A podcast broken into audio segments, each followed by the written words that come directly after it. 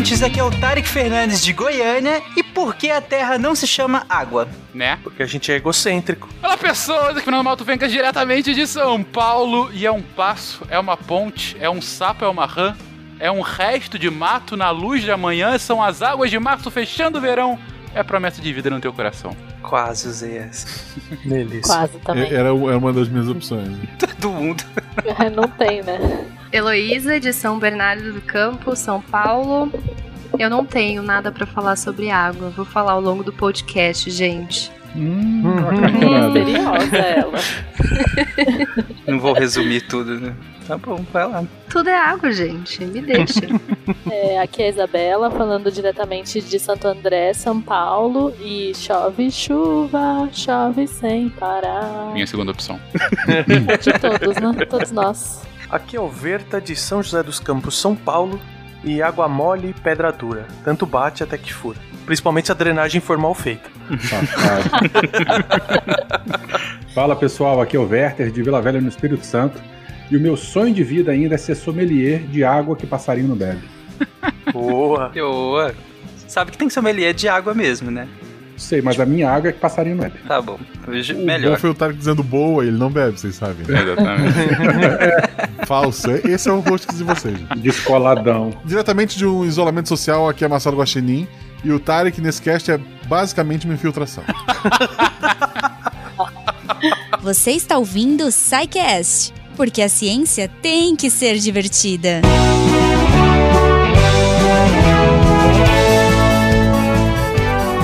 E chegamos a mais uma sessão de recadinhos do SciCast. Eu sou a Jujuba e eu queria, antes de mais nada, elogiar e assim, é, mandar, cara, uma salva de palmas para todos os nossos pauteiros, para todos os nossos SciCasters aí que têm ideias mirabolantes e incríveis para temas. Olha aí, hoje nós temos águas urbanas. Gente, sério, assim, sem palavras, porque a equipe é muito maravilhosa, eles conseguem pegar qualquer tema e transformar em uma coisa extremamente fascinante, assim. Então eu espero que vocês curtam esse episódio e que vocês se apaixonem ainda mais pela ciência, como eu faço toda semana de vir aqui com temas diferentes e apresentar é, esses temas para vocês aqui no começo. Além disso, claro, eu vim também para apresentar e para lembrar vocês que o nosso parceiro Cambly, C-A-M-B-L-Y.com, tá aqui também para encantar vocês no universo do inglês. Então, se você quiser ter uma aula individual, uma aula especialmente produzida e feita e pensada para você, entra lá, usa o nosso código SciCast e faz a sua aulinha teste que você não vai se arrepender. E eu tenho certeza que você também vai se encantar e se apaixonar pelo esquema e pelo método de aula que eles têm. E ele é totalmente individualizado dentro do seu horário, dentro do seu fuso, olha aí, das suas possibilidades. Então, é, com certeza, isso é, cara, fundamental para o tempo que a gente está vivendo hoje, né? É, que você tenha, sei lá, tem gente que só consegue fazer aulas duas da manhã, vai ter professor online, porque vai ter gente do outro lado do mundo. Ah, mas você quer fazer aula com professor irlandês? Vai ter um sotaque irlandês para você. Você pode agendar, você pode entrar lá e, e procurar na hora. Então, assim, conheçam o método, conheçam o Cambly, porque eles são incríveis e eu cara, eu, eu, eu, falo aqui toda semana. Eles são muito parceiros, eles apoiam muito o podcast, então a gente gosta demais desse projeto. E, cara, eu não ficaria aqui falando toda semana e a gente não toparia, né, comentar sobre eles se eles não fossem incríveis. Então é isso, gente. Outra coisa incrível é saber de vocês. Então eu quero que vocês entrem em contato comigo. contato.sicast.com.br Se for aquele fala que eu discuto. Arroba Portal Deviante, Twitter e Instagram.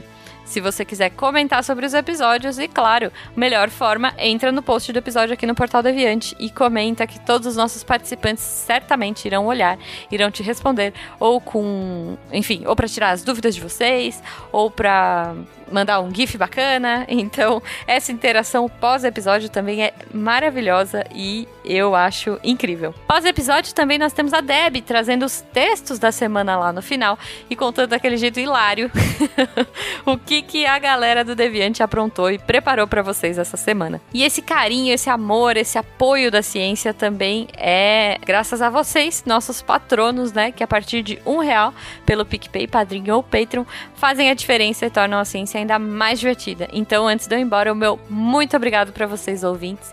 Espero que vocês tenham um ótimo final de semana e conversem com a gente, comentem que isso é essencial para que a gente continue produzindo cada vez mais feliz e mais animado e que a ciência continue sempre divertida. Um beijo para vocês e até semana que vem.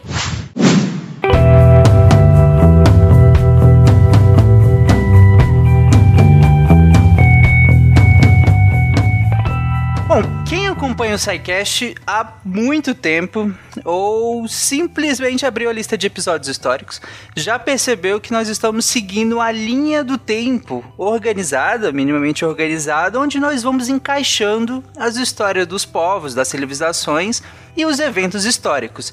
Então, nesse caminho, naturalmente, esse assunto da água e dos cursos hídricos vem sendo tangenciado em vários momentos, né? E ao longo desse episódio, nós vamos discutir o processo de urbanização sob a influência dos recursos hídricos. Bom, e para começar, gente, vamos retomar aquela proporção que a gente costuma aprender lá nos primeiros anos do ensino fundamental sobre a quantidade de água doce, salgada, congelada e tudo mais, e que até hoje, pelo menos para mim, não deixa de ser extremamente impressionante quanto foi da primeira vez ouvir isso. Belíssima introdução, Tarek. Você tá ficando bom nisso, cara. Parabéns. Bonito. Ele tá lendo. É, é prompt isso aí. Aprendi com, com, com o mestre. Não, ficou ótimo, cara. Por favor, gente, desculpa, só queria elogiar aqui que eu gostei muito da introdução. Mas já que a gente vem de episódios históricos e da importância da, da água, né? Eu queria falar assim, do, do ponto de vista mitológico, antes da gente registrar histórias mesmo. Saudades costela e hidromel. É. É, eu também tenho. O- a, a gente, se você pegar 90% das histórias de criação, são raras os casos em que a água não está diretamente envolvida na criação do mundo, na criação dos povos, né? Você pega os egípcios, você tem um mar, da onde sai uma montanha que é o primeiro território.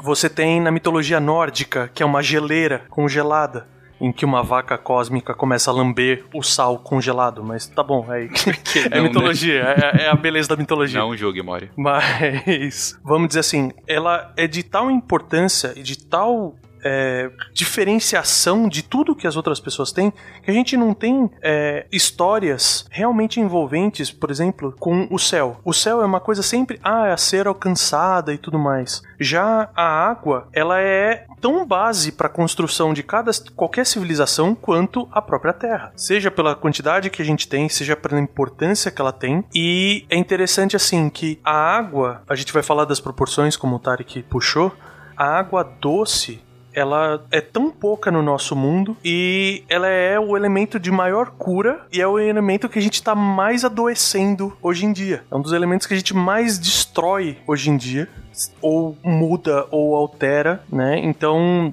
por exemplo, assim, todos os contos, é dificilmente você ter uma cura pelo fogo, uma cura pelo ar, mas ela é pela água, né? E assim como ela é o mais abençoado dos elementos, pra gente ela também é um dos mais temidos, porque a gente também vai falar dos das outras porcentagens gigantescas de água salgada em que envolve toda uma uma série de mistérios e a água é um dos poucos elementos em que a gente pode falar que influencia tanto a poesia, a literatura, né? Quantos odes não foram cantados pro mar, pras ondas, né?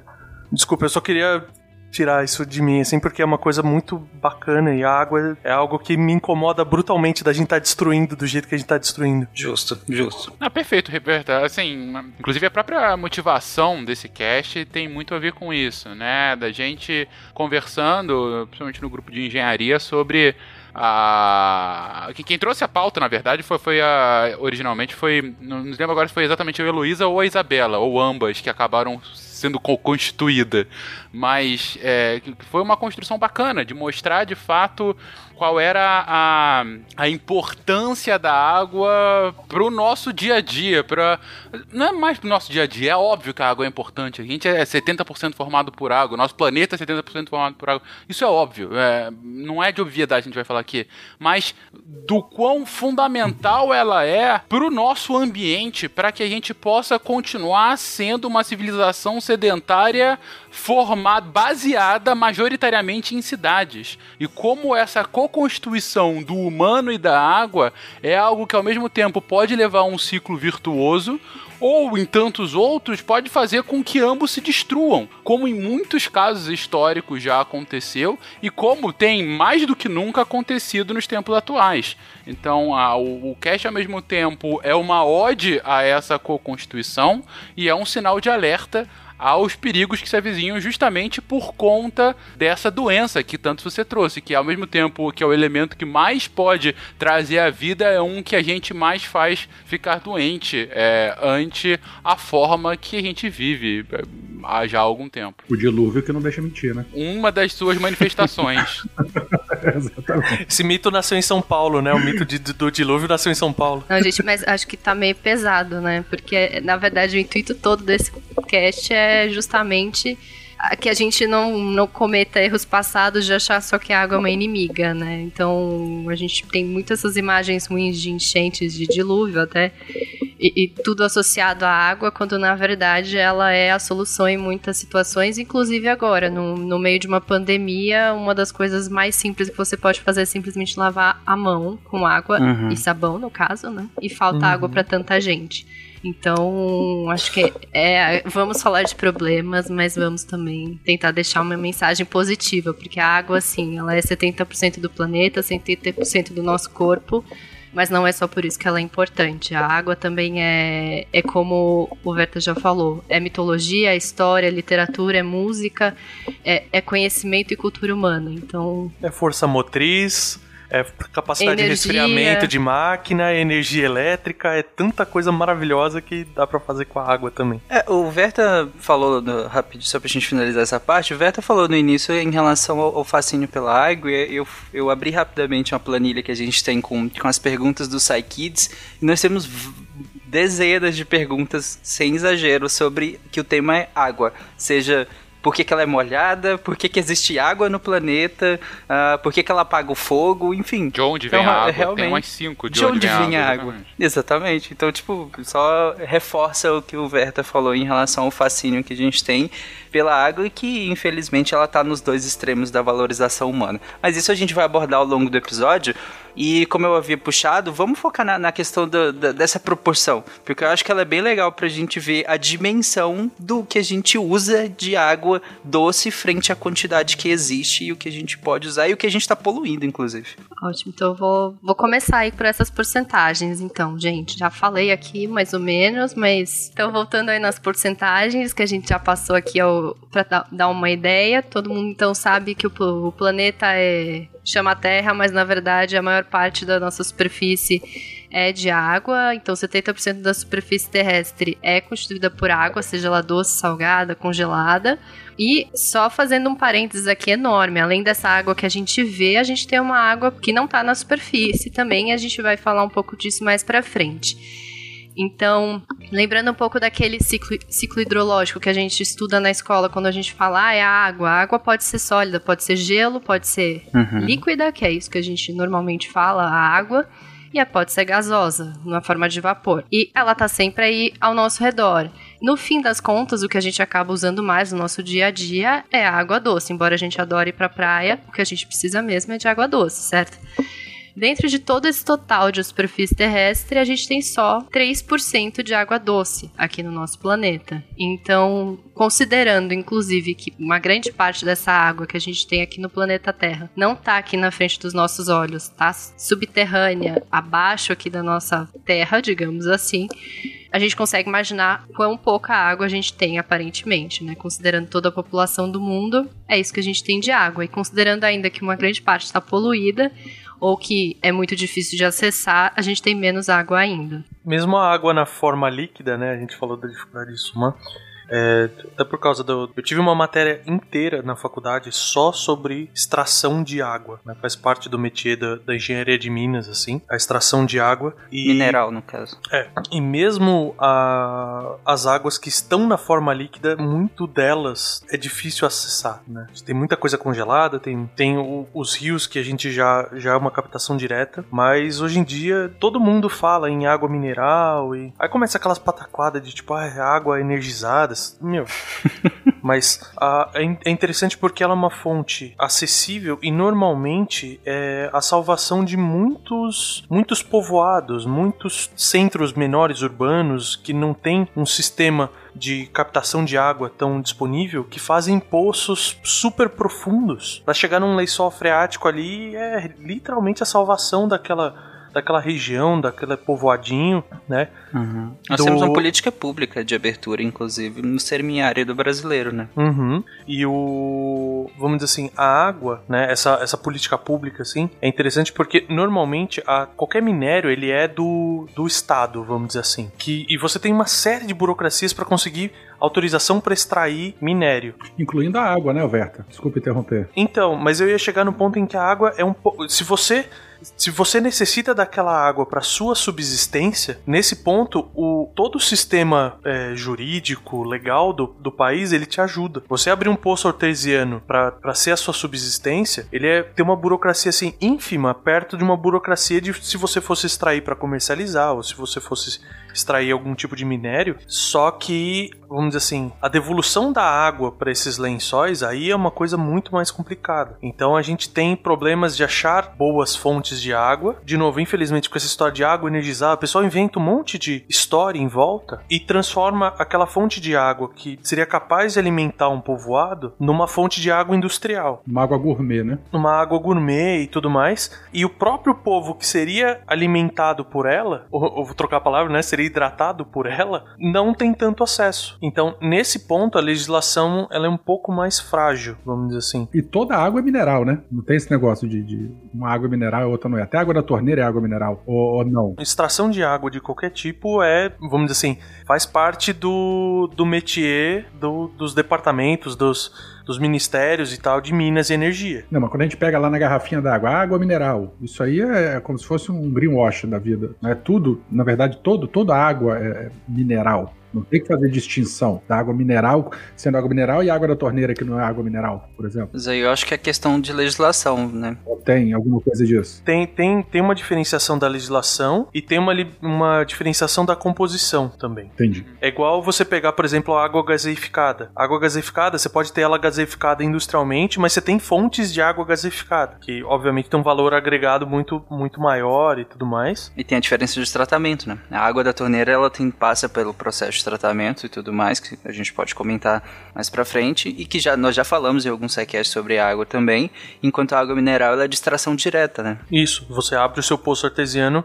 muitas vezes ela é. Você pode tomar essa água logo de, de cara, você não, não precisa fazer um tratamento prévio desse poço. Entendi. Só queria complementar um pouquinho essa fala do Verta, porque achei que tem ficou uma parte ali. Não sei se a minha compreensão foi errada ou se eu vou discordar, mas enfim, de qualquer forma, só colocar aqui a legislação, de fato. O Verta fez uma, uma constituição que eu achei interessante de, é, de, de comentar sobre os usos múltiplos de água e como essa água ela, ela deve ser, o fim último dela deve ser o consumo humano, né? Ah, e ele coloca que a legislação tenta levar isso, mas de fato a prática talvez não leve. E eu acho que essa é a mensagem principal que a gente tem que deixar. Deixar claro que hoje o Brasil, desde 1997, a gente tem uma, uma legislação, uma das mais avançadas no mundo, na verdade, é, que é a Lei das Águas, né? Que é a Lei 9433. É, a lei das águas ela rege como o- a União, os estados e os municípios devem gerir a água e ela estabelece parâmetros gerais muito claros de sempre preferência pelo consumo humano. Em qualquer situação de escassez hídrica, o consumo humano é o consumo preferencial. Então, assim, ela coloca que, primeiro, no Brasil, a água é um bem de domínio público. Ninguém pode privatizar a água. Ah, mas e as pessoas que captam para vender em garrafinha? é, qualquer empresa que usa água, ela tem uma outorga. É como se ela estivesse pedindo emprestado do Estado certa quantidade de água e pagando por essa outorga para aí sim tratar e, e revender e distribuir. É, mas a água do território nacional é um bem de domínio público, é da população, né? É, mas, ao mesmo tempo, ela tem valor econômico. Ou seja, ela pode ser precificada, ela pode ser comercializada, você pode colocar um, um valor de água. Por isso que em algumas bacias hidrográficas você pode vender, você tem que pagar pelo uso da água. Apesar do, de ser um domínio público, em muitas bacias hidrográficas a água tem um preço, porque ela tem valor econômico, apesar de ser domínio público. E o terceiro ponto, que é o que eu havia comentado, que em qualquer situação de escassez, o consumo humano é prioridade, seguido pela dissedentação animal, pelo consumo animal, né? Então, primeiro você tem a água. Se você tá com pouca água, a gente, a gente viveu isso aqui em São Paulo é, em 2015 e em vários outros lugares se vive é, é por muitos anos isso, né? Mas aqui em São Paulo foi muito claro o exemplo pelo tamanho da população. Você teve uma escassez hídrica seríssima, seríssima, e por isso você teve que começar a ter planos de redução, de eficientização e de fazer alguma coisa para que aquela água durasse e fosse de fato para as pessoas. Então, teve várias campanhas de melhoria de consumo aqui por parte da população. Ah, não desperdice água, é, aumentou o preço, é, vamos multar e tudo mais. Sim, mas ao mesmo tempo, fábricas tiveram que parar em várias regiões de São Paulo. Por quê? Porque a prioridade é o consumo humano. Mais uma vez, isso é o que a legislação prevê. Daí a aplicabilidade são outros 500. Você pode ter vários casos em que isso é perpassado mas deixando claro que a nossa legislação é muito rígida, é muito séria, e não só por isso, ela é muito avançada que ela traz vários conceitos que em poucos países do mundo você tem, como por exemplo, é, um conceito bastante interessante de gestão de bacia hidrográfica, gestão desse uso da água não em nível político, mas em nível, é, é, em nível natural. De fato, os usuários daquela bacia hidrográfica, independente do estado, do município, eles têm que sentar à mesa e discutir como melhor usar aquela água. Isso é uma inovação é, é, de legislação. Você tem, é, você conta nos dedos os países que têm uma legislação nesse sentido. E o Brasil tem isso é muito bem quisto. Só queria deixar exposto a questão legal aqui no caso brasileiro. Quem disse que a água deve fluir de cima para baixo, do ponto mais alto para o ponto mais baixo, até mesmo a correnteza do grande Rio Azul muda de direção. E entra nessa questão da, da, da, precificação também, não necessariamente o custo da água em si, mas da distribuição, tratamento, invase, tudo, né? Tudo que, que é esse processamento da água. Ah, não. É, é eu não tô falando precificação, o custo final do consumidor. Tô falando do, pelo uso, entendeu? Por isso que você tem a outorga. É, e... o, o, preço da outorga. Eu acho que em relação à legislação, só uma, uma, uma adição, na verdade, né? Porque essa legislação, lembrando, ela é de 97. Então a gente tá falando aí de mais de 10 anos atrás. É, é um espaçamento temporal considerável se a gente pensar em como o mundo tem abordado a questão de água e meio ambiente nesses últimos anos. Então, ter uma política nacional de recursos hídricos é uma questão bastante relevante. E só mais um aspecto que eu acho que é bem diferenciado em relação a essa política nacional é logo nos objetivos, em que o primeiro objetivo dessa política nacional aborda a importância das futuras gerações Sim. ao acesso de água. Então, é uma legislação pensada não somente para a pessoa que está aqui vivendo agora, mas para a manutenção desse bem que é a água para as próximas gerações. Então, Sim. é importante ressaltar essa, que é realmente uma legislação que está à frente. Lembrando que é de 97. É, antes da gente avançar, eu acho que é interessante a gente fazer alguns disclaimers em relação à nomenclatura, porque inclusive eu ia até aproveitar aquela pergunta que o Werther tinha feito lá atrás em relação a, a, a, origem dessas, dessa água que a gente consome e tudo mais, a origem da, da água doce, principalmente falando, né?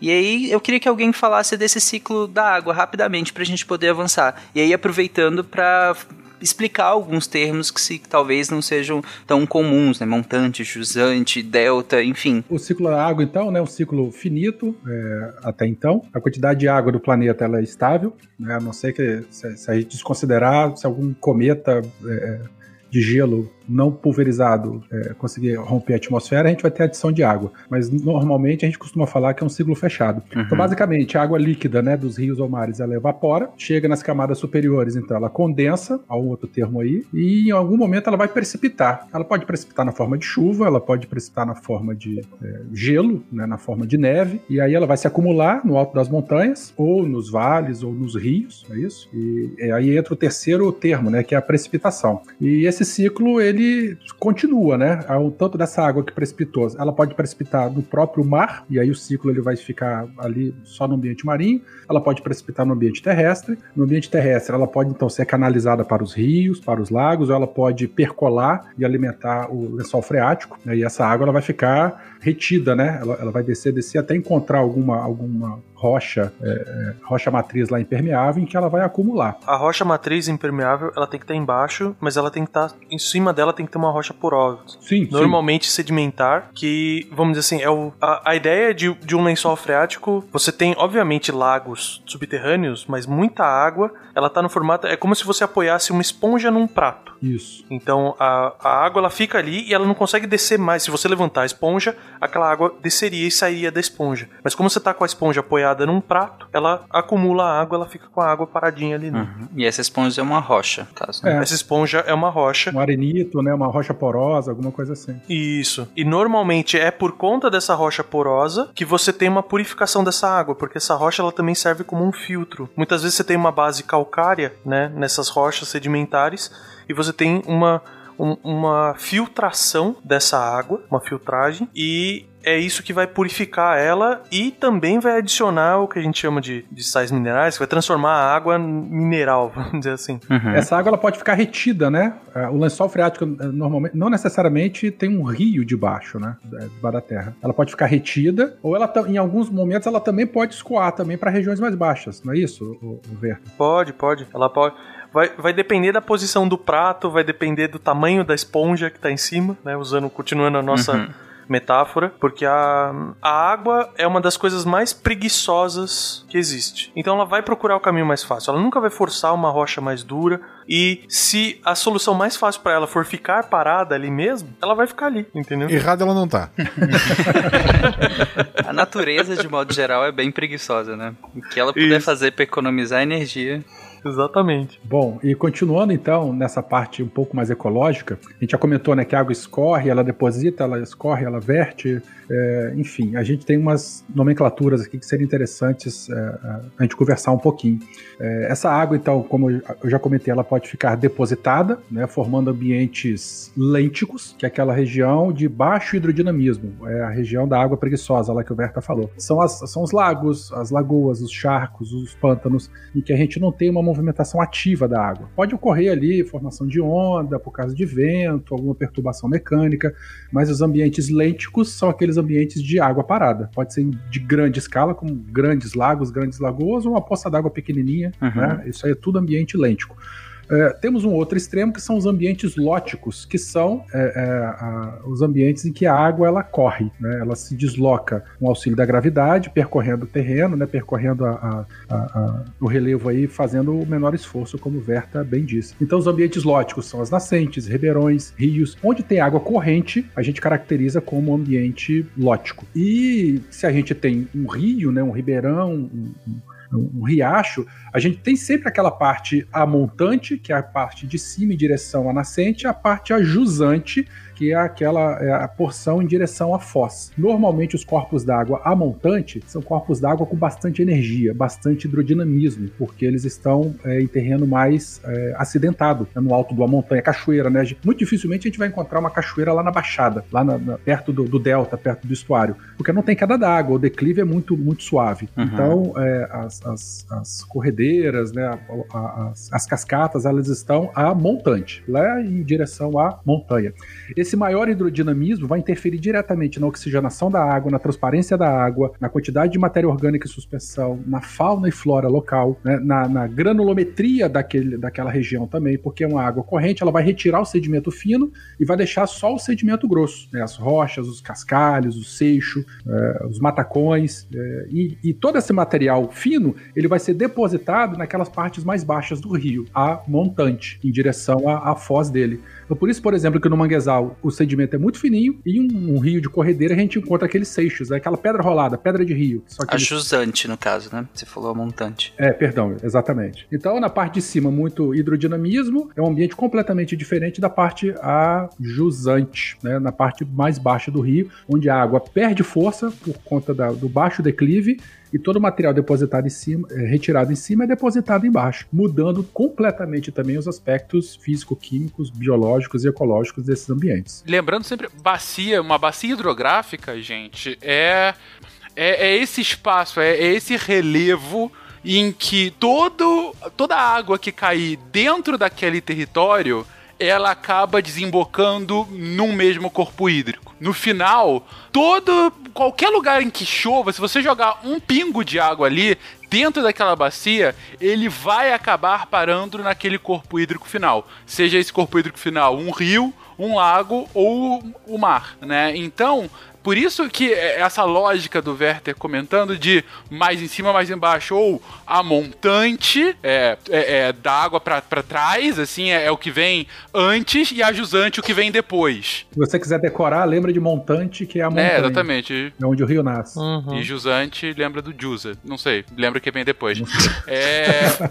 Deixa Só que sobra, você tem 50% de chance de acertar. Mas a lógica, então, é que dentro dessa bacia você vai ter as nascentes, que vão estar, em geral, em, em lugares mais elevados. Que é uma nascente, gente? Quando a água começa a cair, né, pela chuva, ela vai se acumulando dentro da terra, que nem o, o Verta comentou agora, né? Dentro dessa esponja.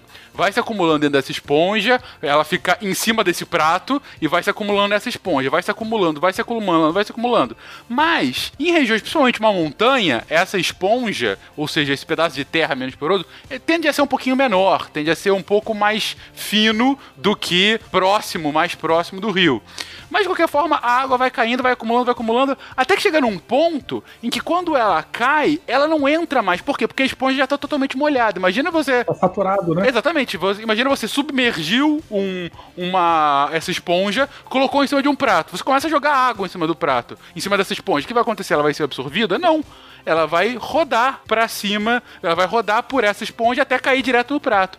Então, a nascente nada mais é do que aquele pedaço de terra em que a água que está ali, ela ficou tão saturada que ela começa a sair da terra. Ela começa a brotar. E nesse brotar, quando você imagina o rio, o rio visível é a água que está por cima, mas tem muita água embaixo desse rio. Pro rio tá lá, não é um cano que vai assim, não. Aquela é a parte da água em cima da, da esponja, dessa esponja que já está saturada embaixo. É por isso, por exemplo, que você tem rios que secam ao, é, durante o, o, verão ou durante o inverno, não sei, que seca numa época de, de, de, seca, né? E que depois voltam a ficar cheios numa época mais, é, mais molhada, uma época mais úmida, uma época de mais chuvas. É, por quê? E, e por que, que eles aparecem no mesmo lugar e não em um outro lugar, por exemplo? Já pensaram nisso? Por que, que um rio ele fica. tem uma estiagem, ele desaparece e quando volta ele brota no mesmo lugar?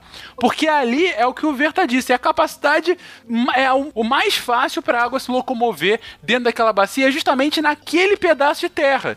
E durante aqueles seis meses tinha tão pouca água que a pouca água que tinha estava debaixo da terra. Uhum. Mas já era mais do que em outros lugares. Exatamente. Né? E, e, por isso que em alguns casos, quando o rio está seco, se você cavar um pouquinho onde está o rio seco, você vai encontrar água. Porque ele está bem embaixo. A, a, a, terra, naquele momento, deixou de ficar saturada. Então a água continua ali, ali por baixo. E aí, quando volta a ter mais água indo de vários lugares, o rio volta a encher sempre no mesmo local. O que você comentou aí, ô Fenca, são os rios intermitentes. Exatamente. Né? O contrário disso são os rios perenes, os corpos d'água perenes. Né? Perene é aquele que fica constante o ano inteiro, hum. por exemplo. Então tem rio que seca e rio que não seca. Acho que em relação às bacias hidrográficas que o Fencas colocou, também é importante falar que, então, a gente descreveu aqui um rio, né? Então, uma bacia, na verdade, ela é um sistema, ela é um conjunto. Ela, normalmente, ela tem o nome de um rio principal, mas esse rio principal recebe as águas dos rios que a gente chama de afluentes, que são aqueles que chegam até aquele rio. Aqui no estado de São Paulo, a gente tem a bacia hidrográfica do Tietê, mas ela é dividida em Alto Tietê, Baixo Tietê. E cada uma delas tem um conjunto de rios que chega, no fim, o Tietê é o principal rio. Então, é, é, esses outros rios aqui, por exemplo, Tamanduateí, ele é um rio afluente do Tietê. Então, chega um momento que ele deságua no Tietê. E o Tietê, por ser o principal, leva o nome da bacia. Às vezes regiões inteiras levam, né? Por exemplo, eu moro no Vale do Paraíba. E o Paraíba, Rio Paraíba é o nome do rio que corta a minha região aqui e a região inteira ganha o nome do rio. É, mas aí você tá falando de uma grande bacia, né? A gente tem as microbacias microbacias também. Isso aí a gente consegue ainda pormenorizar, se for necessário para gestão, pra alguma coisa. Dentro de uma grande bacia, como por exemplo, você pega. Do vale, do, do, do o que o Verta comentou, do vale. Se você pega. O, Bra... o Brasil tem. São, são cinco macrobacias, né? É, mais ou menos isso. Você tem a bacia do São Francisco, a bacia do Rio Doce, a bacia do Amazonas, a bacia do Prata. São grandes rios. É. Perdão, grandes rios, né, que, que dão nome à bacia. E existem também microbacias que alimentam essas grandes bacias, entendeu? É como se, se a gente fizer o contrário, a, a, coisa ela vai se capilarizando, Exatamente. assim, cada vez. Você tem, por exemplo, na floresta amazônica, você tem uma bacia, que é a bacia do Rio Amazonas, a bacia amazônica. E toda a água do, da, da que cai naquela região acaba parando no Rio Amazonas. Só que, mesmo os afluentes do Amazonas têm rios gigantescos. E as bacias que estão ao redor desse rio que vai parar no Amazonas é uma microbacia ou uma subbacia, entendeu? Então aqui no Brasil a gente tem algumas macrobacias baseadas nesses grandes rios, como o Amazonas, como o São Francisco. Aqui no Sudeste, aqui em São Paulo especificamente, é, que a gente está citando, é a bacia do Paraná, é, que tem o Rio Paraná, que inclusive não para aqui, né? Vai parar no. É, é, para, passa pelo Paraguai, Argentina, Uruguai. Pará não para aqui, passa pelo Paraguai. Tem a bacia do, do Tocantins também, que é uma bacia gigantesca, que, que inclusive é onde o Tarek está agora, né? Que cruza aí é, todo o estado de Goiás. Então, uh, uh, e você tem bacias um pouco menores, mas assim, essas são talvez as quatro maiores. Tem do Parnaíba, tem o do Uruguai também e tal. É, tem algumas bacias que são bacias é, mais costeiras. É, por exemplo, o Rio fica na bacia do Atlântico Sudoeste. É, por quê? Porque é, lá você não tem um grande rio em que toda a água vai parar. Na verdade, toda a água que cai naquela macro-região vai parar no mar, entendeu? Então ela todos no mesmo corpo hídrico, no caso o Oceano Atlântico. Então ali é, uhum. é, é, a bacia do, do, Atlântico Sudeste. Aí um pouco mais em cima, a Bahia, por exemplo, boa parte dela fica na bacia do Atlântico Leste, que também tudo vai parar no mar. E assim sucessivamente. Ah, legal. Então uma macro bacia, no caso, vai ser alimentada por micro bacias, né? Exatamente. Que cada micro bacia vai ter todo esse sistema que a gente comentou agora em tamanho reduzido, imagino, em comparado quando você coloca em proporção com a grande bacia, né? Mas que toda bacia tem todo esse sistema que a gente descreveu. Né? Te, deixa eu só complementar com outra coisa interessante. Existe uma hierarquia também de ordem dos Isso. rios. Então, por exemplo, uma nascente é um rio de primeira ordem. Então, se duas nascentes se encontram, vão formar um rio de segunda ordem, certo? Ok. É, se você tem duas iguais que se juntam, vira a, a uma maior, né? Duas de primeira formam a segunda, duas é, microbacias ou dois rios de segunda ordem formam uma de terceira, duas de terceira formam a quarta. A, a, de quarta ordem é o que dá nome à macrobacia daquela região. Tá, então uma nascente que se misturar ali, ali pra frente. Que se encontrar. Que se uma encontrar, nascente, obrigado. Uma nascente, ela tá numa microbacia, né? Se duas nascentes se encontrarem, uhum. ela vai formar um rio de segunda ordem. E aí vai crescendo. E se esse que se encontrou e formou de segunda ordem se encontrar com outra nascente, Não. e aí ele continua sendo... Se encontrar com algum de segunda ordem. Então, assim, é o seguinte, vamos lá, de novo. O que o Werther tá falando é, nascentes, um, certo? Se o um encontra com outro okay. um, viram dois. Se uma de segunda uhum. ordem encontra com um de primeira ordem, continua como de segunda ordem. Agora, se, Isso, se dois de segunda ordem se encontram, vira com um de terceira ordem. Vai aumentando, entendeu? Então, um rio de ordem 4, que eu acho que é o máximo, não tem nada de ordem 5, é quando dois rios de terceira ordem, ou seja, que são formados, é, eles respectivamente, por outros quatro rios, quatro bacias de segunda ordem, que são formados, entendeu? Por rios de primeira ordem, uhum. acabou gerando esse mega rio, que em geral são essas bacias gigantescas como é o caso do Amazonas. Tipo assim, o Negro e o Solimões se encontraram, são dois rios de terceira e formaram o Amazonas, que é um rio de quarta ordem. Ah, bom. Não, legal. Isso que vocês trouxeram agora foi legal, que deu parâmetro pra gente avaliar o que, que é uma macro, o que, que é uma micro, o que, que é legal. Eu pensei que era mais arbitrário. Ah, não, tem, tem lógica por trás. É, e, e você vê um desenho de uma bacia ele parece uma folha. Você tem é, a, a folha, a extensão da bacia é a folha mesmo, né? E a- aqueles raminhos, aque- aquelas, aquelas, aqueles bracinhos, Nervuras. aquelas nervuras da, da folha, são os fios. Você tem aquela nervura principal, né? Que é a- o que- onde a folha está assentada, né? É, e aí você, essas nervuras vão se ramificando. A última ramificação é justamente de onde vem as nascentes. Só que aí o fluxo de água é esse inverso. Começa dessas ramificações menores e vai tudo caindo para essa ramificação principal, que é o rio que dá nome a essa bacia. Boa, boa. É, é tipo a drenagem, na verdade, no corpo humano, do sistema circulatório. Isso. É, pode ser. Né? Ouça um cast de coração que é uma metáfora. Metáfora não, é uma equiparação interessantíssima pra isso. Exatamente.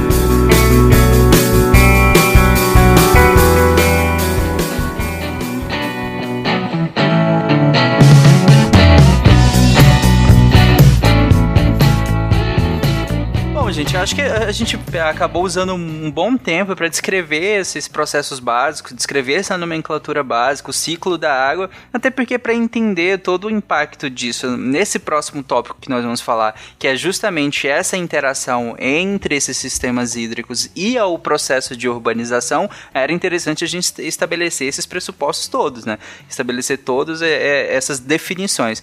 Mas vamos avançar justamente aí. Por onde a gente começa a pensar o processo de urbanização sob a ótica dos recursos hídricos, dos corpos hídricos? Então, como que o, o homem, bom, o homem sempre precisou de água, né? Seja ele na época nômade, seja ele já com sua localização fixa, digamos assim, né? Então, o que permitiu o homem a se estabelecer em pontos fixos? Na verdade, uma das questões mais importantes foi então a produção de alimentos. E essa produção de alimentos está associada diretamente à água, porque assim como Uhum. o ser humano precisa de água, as plantas também precisam, os animais na pecuária a mesma coisa. A água, além de ser importante para matar a sede, ela é importante por uma série de outros fatores minerais e de nutrientes que ela possibilita.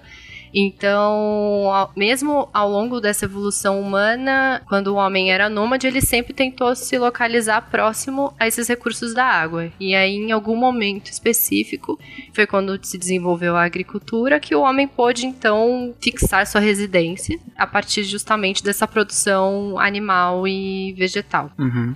É, até o, o período pré-sedentário, mesmo assim, ele ainda era balizado pelos recursos hídricos, como você falou, né? Porque mesmo nesse período em que se era nômade, você era nômade sempre geralmente perto de recursos hídricos. Quem se afastou demais desses recursos hídricos pode nem ter sobrevivido para contar a história.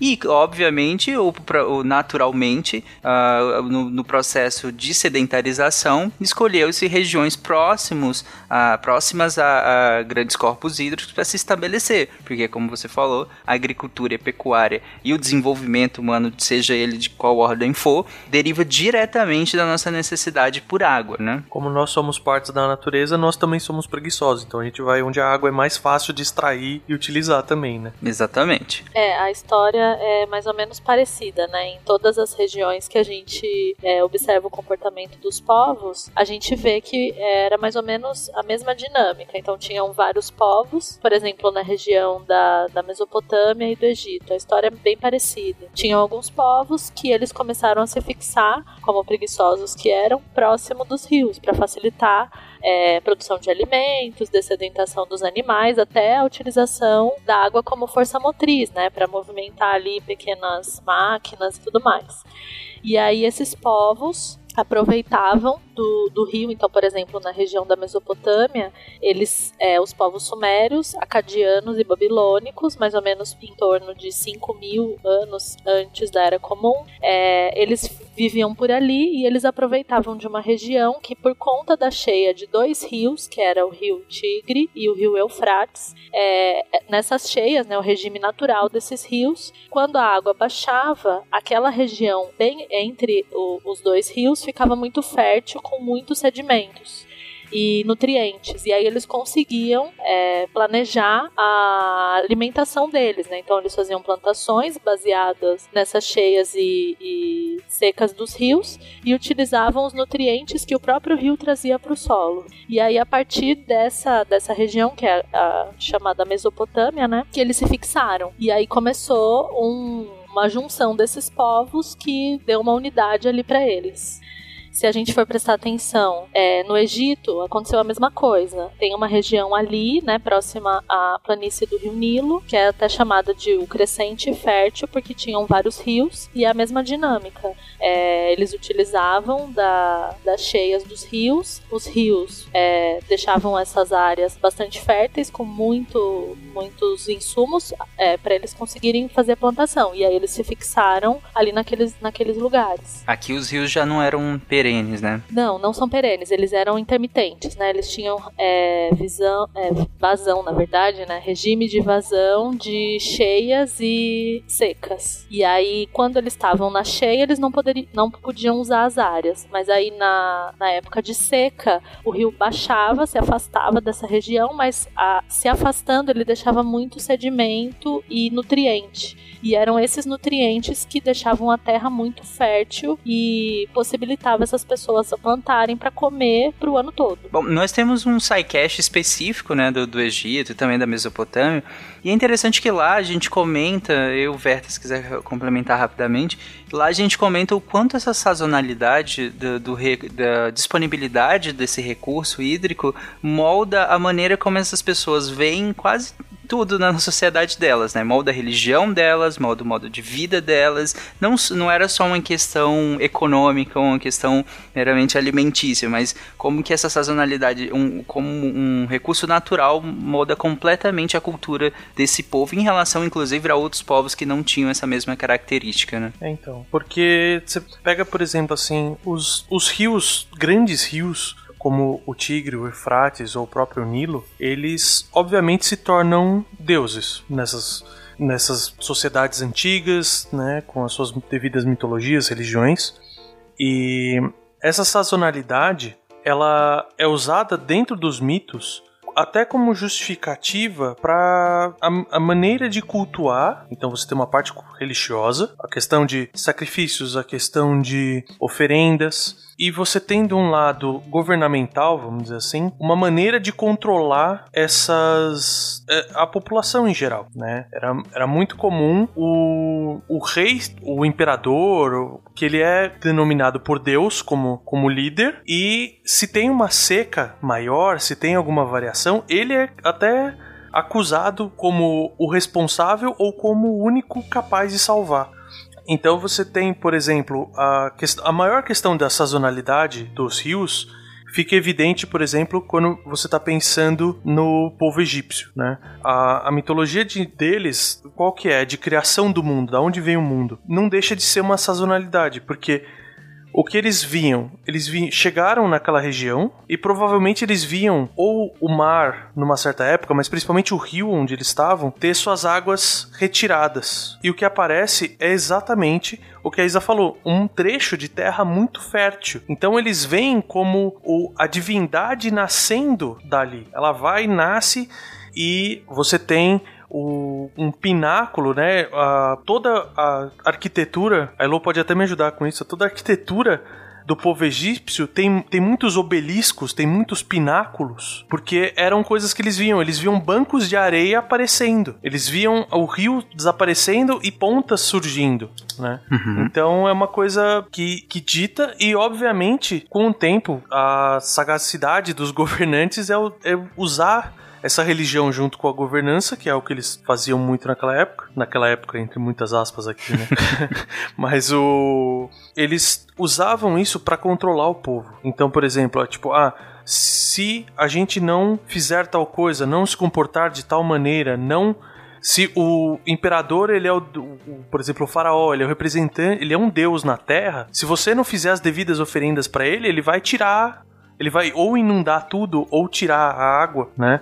Então, assim, a, uma, uma protociência, né, para fazer a, a previsão desses eventos foi muito usada na construção e na divulgação dos mitos que eles têm. É, a, a gente fala bastante disso no cast do Egito, em que o faraó basicamente era o cara que sabia quando o rio ia encher e quando ele ia é, a época de seca e usava isso como se fosse previsão, quando na verdade ele só é, ele, pela, pelas estrelas, pela, pela, pela noção que ele tinha, ele sabia que época do ano as coisas iam acontecer. Exatamente. Conhecimento é poder, né, gente? É poder. A gente, é, essas, esse padrão que a gente consegue ver nas civilizações que a gente citou aqui, como a Mesopotâmia, como o Egito, é, ele se estende para civilizações orientais também, como na China? Sim, é, a gente consegue perceber mais ou menos um padrão é, igual o que a gente já tinha falado, né? Só que aí numa região região um pouco mais distante, né, para não ficar muito na história eurocentrada que a gente tem costume, né?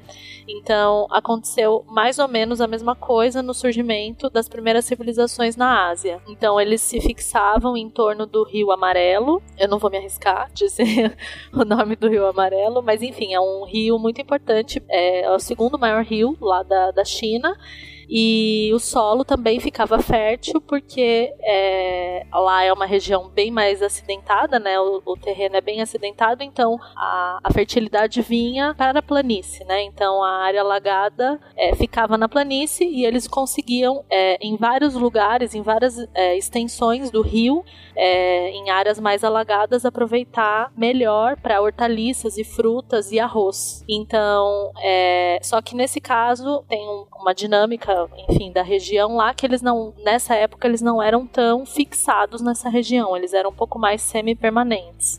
E, mas é a mesma dinâmica, eles utilizavam da, da fertilização que o rio proporcionava para fazer o planejamento do que eles iam plantar pro, pro resto do ano. E era uma situação que eles tinham, você tem essa você, estudando sobre essas civilizações orientais, você vê que eles denominam é, a cidade, existe uma cidade onde as pessoas de fato moravam. Cidade ainda era semi-permanente, mas era a cidade de morar. Aí existe a cidade da agricultura, que era essa cidade das hortaliças, da, do arroz, e depois o rio. Eles denominavam como se fossem cidades diferentes, essas áreas com atividades diferentes e sazonalidades diferentes. Gente, especificamente para a China, os rios são tão importantes, mas tão importantes que o nome da civilização é baseado nisso. É, da civilização, na verdade, é, menos a civilização, mais o país agora, né? O que a gente chama de China, o Chungguo, que é o país do meio, do meio do quê? Do meio de dois rios. A Isabela havia comentado do Rio Amarelo, que de fato é um dos mais importantes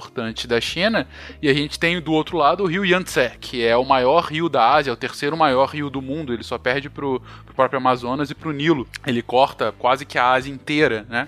E tão importante para a China que, uh, por exemplo, uma das, um dos afluentes do Yangtze é o rio Han, uh, que uma das explicações de onde vem a própria civilização. Uma, na verdade, uma das etnias, né? A etnia Han, que dá inclusive o nome da língua chinesa, que é o Hanyi, é, que é a língua dos Han, né? Então, é, o ponto é a história da China, assim como dessas outras civilizações e de tantas outras que a gente já citou aqui no SciCast, ela está intrinsecamente ligada à história desses rios e de como essas civilizações se organizam a, par a partir desses rios, como elas co conseguem virar sedentárias, como elas conseguem formar as suas sociedades, como elas conseguem organizar a sua história, organizar as suas guerras, organizar a sua política e a sua economia. Então, desde que a gente virou uma civilização, um povo sedentário há mais ou menos 6, 8 mil anos atrás, a, a gente lida diretamente com os rios nas nossas vidas e as principais civilizações do mundo estão relacionadas a esse lidar com a água. Uhum. Quem disse que a água deve fluir de cima para baixo, do ponto mais alto para o ponto mais baixo, até mesmo a correnteza do grande Rio Azul muda de direção. Bom, aproveitando que o Fenk citou nosso querido Rio Amazonas, vamos sair dessas regiões, vamos voltar para o Brasil, até porque essa, essa parte das civilizações, como eu já falei, a gente aprofunda em casts específicos sobre elas. Mas falando do Brasil, gente, como que as condições de urbanização brasileira influenciaram a nossa, na nossa maneira de lidar com esses recursos hídricos? Como que a gente lida com isso aqui? Bom, aqui eu acho que o Brasil, todo mundo tem um pouco essa dimensão, né? Da quantidade de rios e de água que a gente tem. Uhum. E aí se fala, ah, o aquífero Guarani. Então não é só a água superficial, a gente tem muita água não superficial aqui no Brasil. O azul da nossa bandeira é em homenagem Não! à água. Gente, não é. eu tô brincando, tá? Mas vamos lá, eu prefiro pensar que é. Bom, é, gente, vamos lá. O Brasil é, tem é muita água. Mas, então, voltando lá um pouco para trás, né? A nossa civilização inicial, digamos assim, pensando já nos povos indígenas. É, a gente tinha, antes dos portugueses chegarem, essa dimensão que a gente tem hoje de cidade aqui no Brasil. A gente tinha uma população muito antes dos portugueses chegarem que já faziam uso dessas áreas lindeiras à água, aos rios. Então, os índios já se fixavam ao redor dos cursos de água. A gente tem narrativas históricas que falam até de batalhas entre tribos indígenas que aconteciam aí pelos cursos de água. Então, a água também tem essa faceta, né, ligada muito ao controle de território, não só ao fornecimento de alimentos também muito ligada ao transporte, principalmente nas civilizações mais antigas. E aí aconteceu que chegaram aqui os europeus, os portugueses, principalmente no início, e eles chegaram pela água, não a doce, a salgada, no caso, né, como a gente sabe. E chegaram aqui, se depararam primeiro com uma floresta enorme, né? A gente tem uma mata costeira muito densa. E esse processo de colonização que foi dando um pouco a matriz do que foi se constituindo como cidades aqui, os centros dos núcleos urbanos brasileiros. Então, chegando aqui com uma mata muito fechada, uma mata muito densa, esses portugueses, inicialmente, eles foram avançando para nossa área então continental justamente pelos cursos dos rios. Então, justamente era, seria muito mais fácil, né? A gente pensar hoje, você chega aqui, é que a gente não tem essa noção do que, que era a Mata Atlântica Uhum. naquele, naquele período, né? Então, acho que a gente pode imaginar aquele, uma floresta amazônica quando eles chegaram praticamente ali no litoral. E a área com mais visibilidade, a área com mais facilidade. Os portugueses tinham muita habilidade para produzir embarcações e navegar, então eles avançaram por essa área continental justamente pelos rios. E aí, se a gente pensar nas principais cidades ao longo desse período inicial, elas foram se estabelecendo ao longo desses cursos de água. Então a gente tem Sal- Salvador, que era a praia, mas o avanço para o continente foi pelos rios. Aqui a mesma coisa acontece muito no Sudeste, área do Rio de Janeiro, área de São Paulo. Então isso foi se, se repetindo até que a gente tem aí um- ao longo dos rios vários núcleos urbanos e aí cada um deles foi se desenvolvendo à sua maneira. E a gente pode citar alguns casos mais específicos. Bom, então aí a gente tem cidades diferentes. Eu vou dar uma noção um pouco mais ampla e depois a gente pode falar de alguns casos mais específicos, né? Ok. Então, aí aqui no Brasil a gente pode citar alguns padrões de, de ocupação. Lógico que a gente não tem aqui como falar das mais de 5 mil cidades brasileiras e qual que é a sua relação com a água. Então, a Uhum. gente pode citar aí alguns casos um pouco mais emblemáticos, que são um pouco mais táteis, até para todo mundo poder visualizar melhor isso que a gente está falando dessa relação do urbano e da água. A gente tem, então, como eu estava falando, essas cidades que se estabeleceram ao longo do litoral. Então, as primeiras cidades brasileiras foram essas estabelecidas de novo, né, gente? Eu não vou ficar repetindo, mas já existia população aqui, mas a cidade que a gente conhece é a pós-colonização. Sim. Ah, então, esse território, o litoral, a área do litoral, você tem uma mudança também no- no- na compreensão tanto na, dessa água da orla marítima quanto das águas dos rios. Então, existe uma passagem aí, porque quando a gente lê um pouco sobre essa história do. até do. em relação da água do mar, não é sempre que o mar foi um espaço de contemplação, não é sempre que o mar é esse espaço de la, foi esse espaço de lazer durante a história das civilizações, né? A gente passa por uma transição. No começo, a ideia que se tinha muito na época das navegações, o mar era aquela coisa que chegava à área portuária, área de troca de mercadorias, uma área confusa, uma área bagunçada da cidade. Era uma limitação de território também, né? Isso, na verdade, era uma barreira, tava ali, era uma área que chegava gente, mas não era, não existia aquilo, ah, eu vou pegar minha cadeira e vou sentar ali na praia. Não, não é sempre que existiu esse conceito. Então, aqui no, por exemplo, o caso do Rio de Janeiro é bem emblemático, porque você tem uma área portuária que é bastante confusa, tumultuada, inclusive suja. Com a chegada da família portuguesa aqui, isso passa a mudar um pouco, porque essa família portuguesa chega no Brasil e aí, meu Deus, essa cidade está caótica, né? Então, você precisa começar a dar um tratamento mais interessante para essas áreas. E aí, a partir daí, a Orla Marítima passa a se abrir a uma possibilidade de, de contemplação, uma área de proveito, uma área que as pessoas podem de fato ficar. Aí você está comparando, no caso, o uso dessa área costeira do momento da chegada até mais ou menos a chegada da família real, e você tem aí quase 300 anos, né? Isso, são quase 300 anos que essa área costeira é praticamente uma área de exploração, né? Você não tem é, não é um recurso, ela não é o portal de entrada. Você, aqui a população no Brasil vinha para cá, não, não vinha pessoas, digamos, importantes à frente da corte, né? Não estou falando importante porque a gente considera mais ou menos importante, mas você não tem essa visibilidade dessa área portuária. E a partir do momento que a família real chega aqui, lá pelos 1800, você começa a ter esse interesse nessa área de planejamento. Você precisa eliminar cheiros ruins, você precisa eliminar é, sujeira, visibilidade de coisas que, você, que não te agradam. Então aquilo precisa ter uma cara um pouco diferenciada.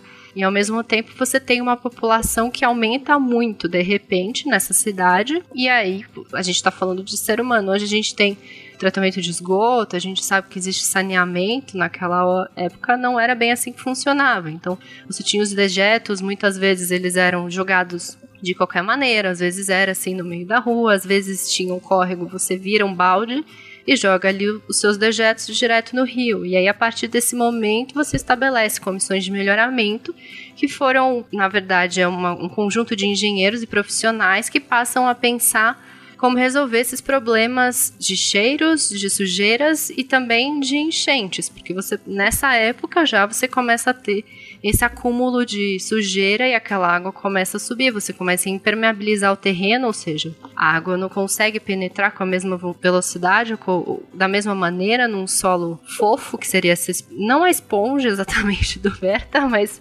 uma área mais fofa, você não tem essa permeabilidade de água, você começa a impermeabilizar, a água chega mais rápido nos rios e você já começa a ter problemas de enchente já naquela época. E a partir então desse período, você tem várias frentes, né? Então você tem a frente de eliminar as coisas que você não quer ver e tornar mais bonitas as coisas que você quer chamar mais atenção. Então, ali a área da orla do Rio de Janeiro, aos poucos você vai constituindo uma série de intervenções você começa a fazer aterros em áreas que você quer tornar mais interessantes. Então, você tinha ali para próprio sistema viário, você precisa fazer essa cidade aumentou, você precisa tornar ela mais acessível. Como que a gente vai tornar uma cidade cheia de pequenos rios, com algumas áreas de mangue, mais acessível? Como a gente faz ruas? Aí, no Rio de Janeiro, uma solução muito usada foi simplesmente fazer aterro dessas áreas. Então, Rio de Janeiro, todo mundo tem aquela visão, vários morros, uma topografia super íngreme. Alguns desses morros foram literalmente cortados, não com uma faca, não com uma tesoura,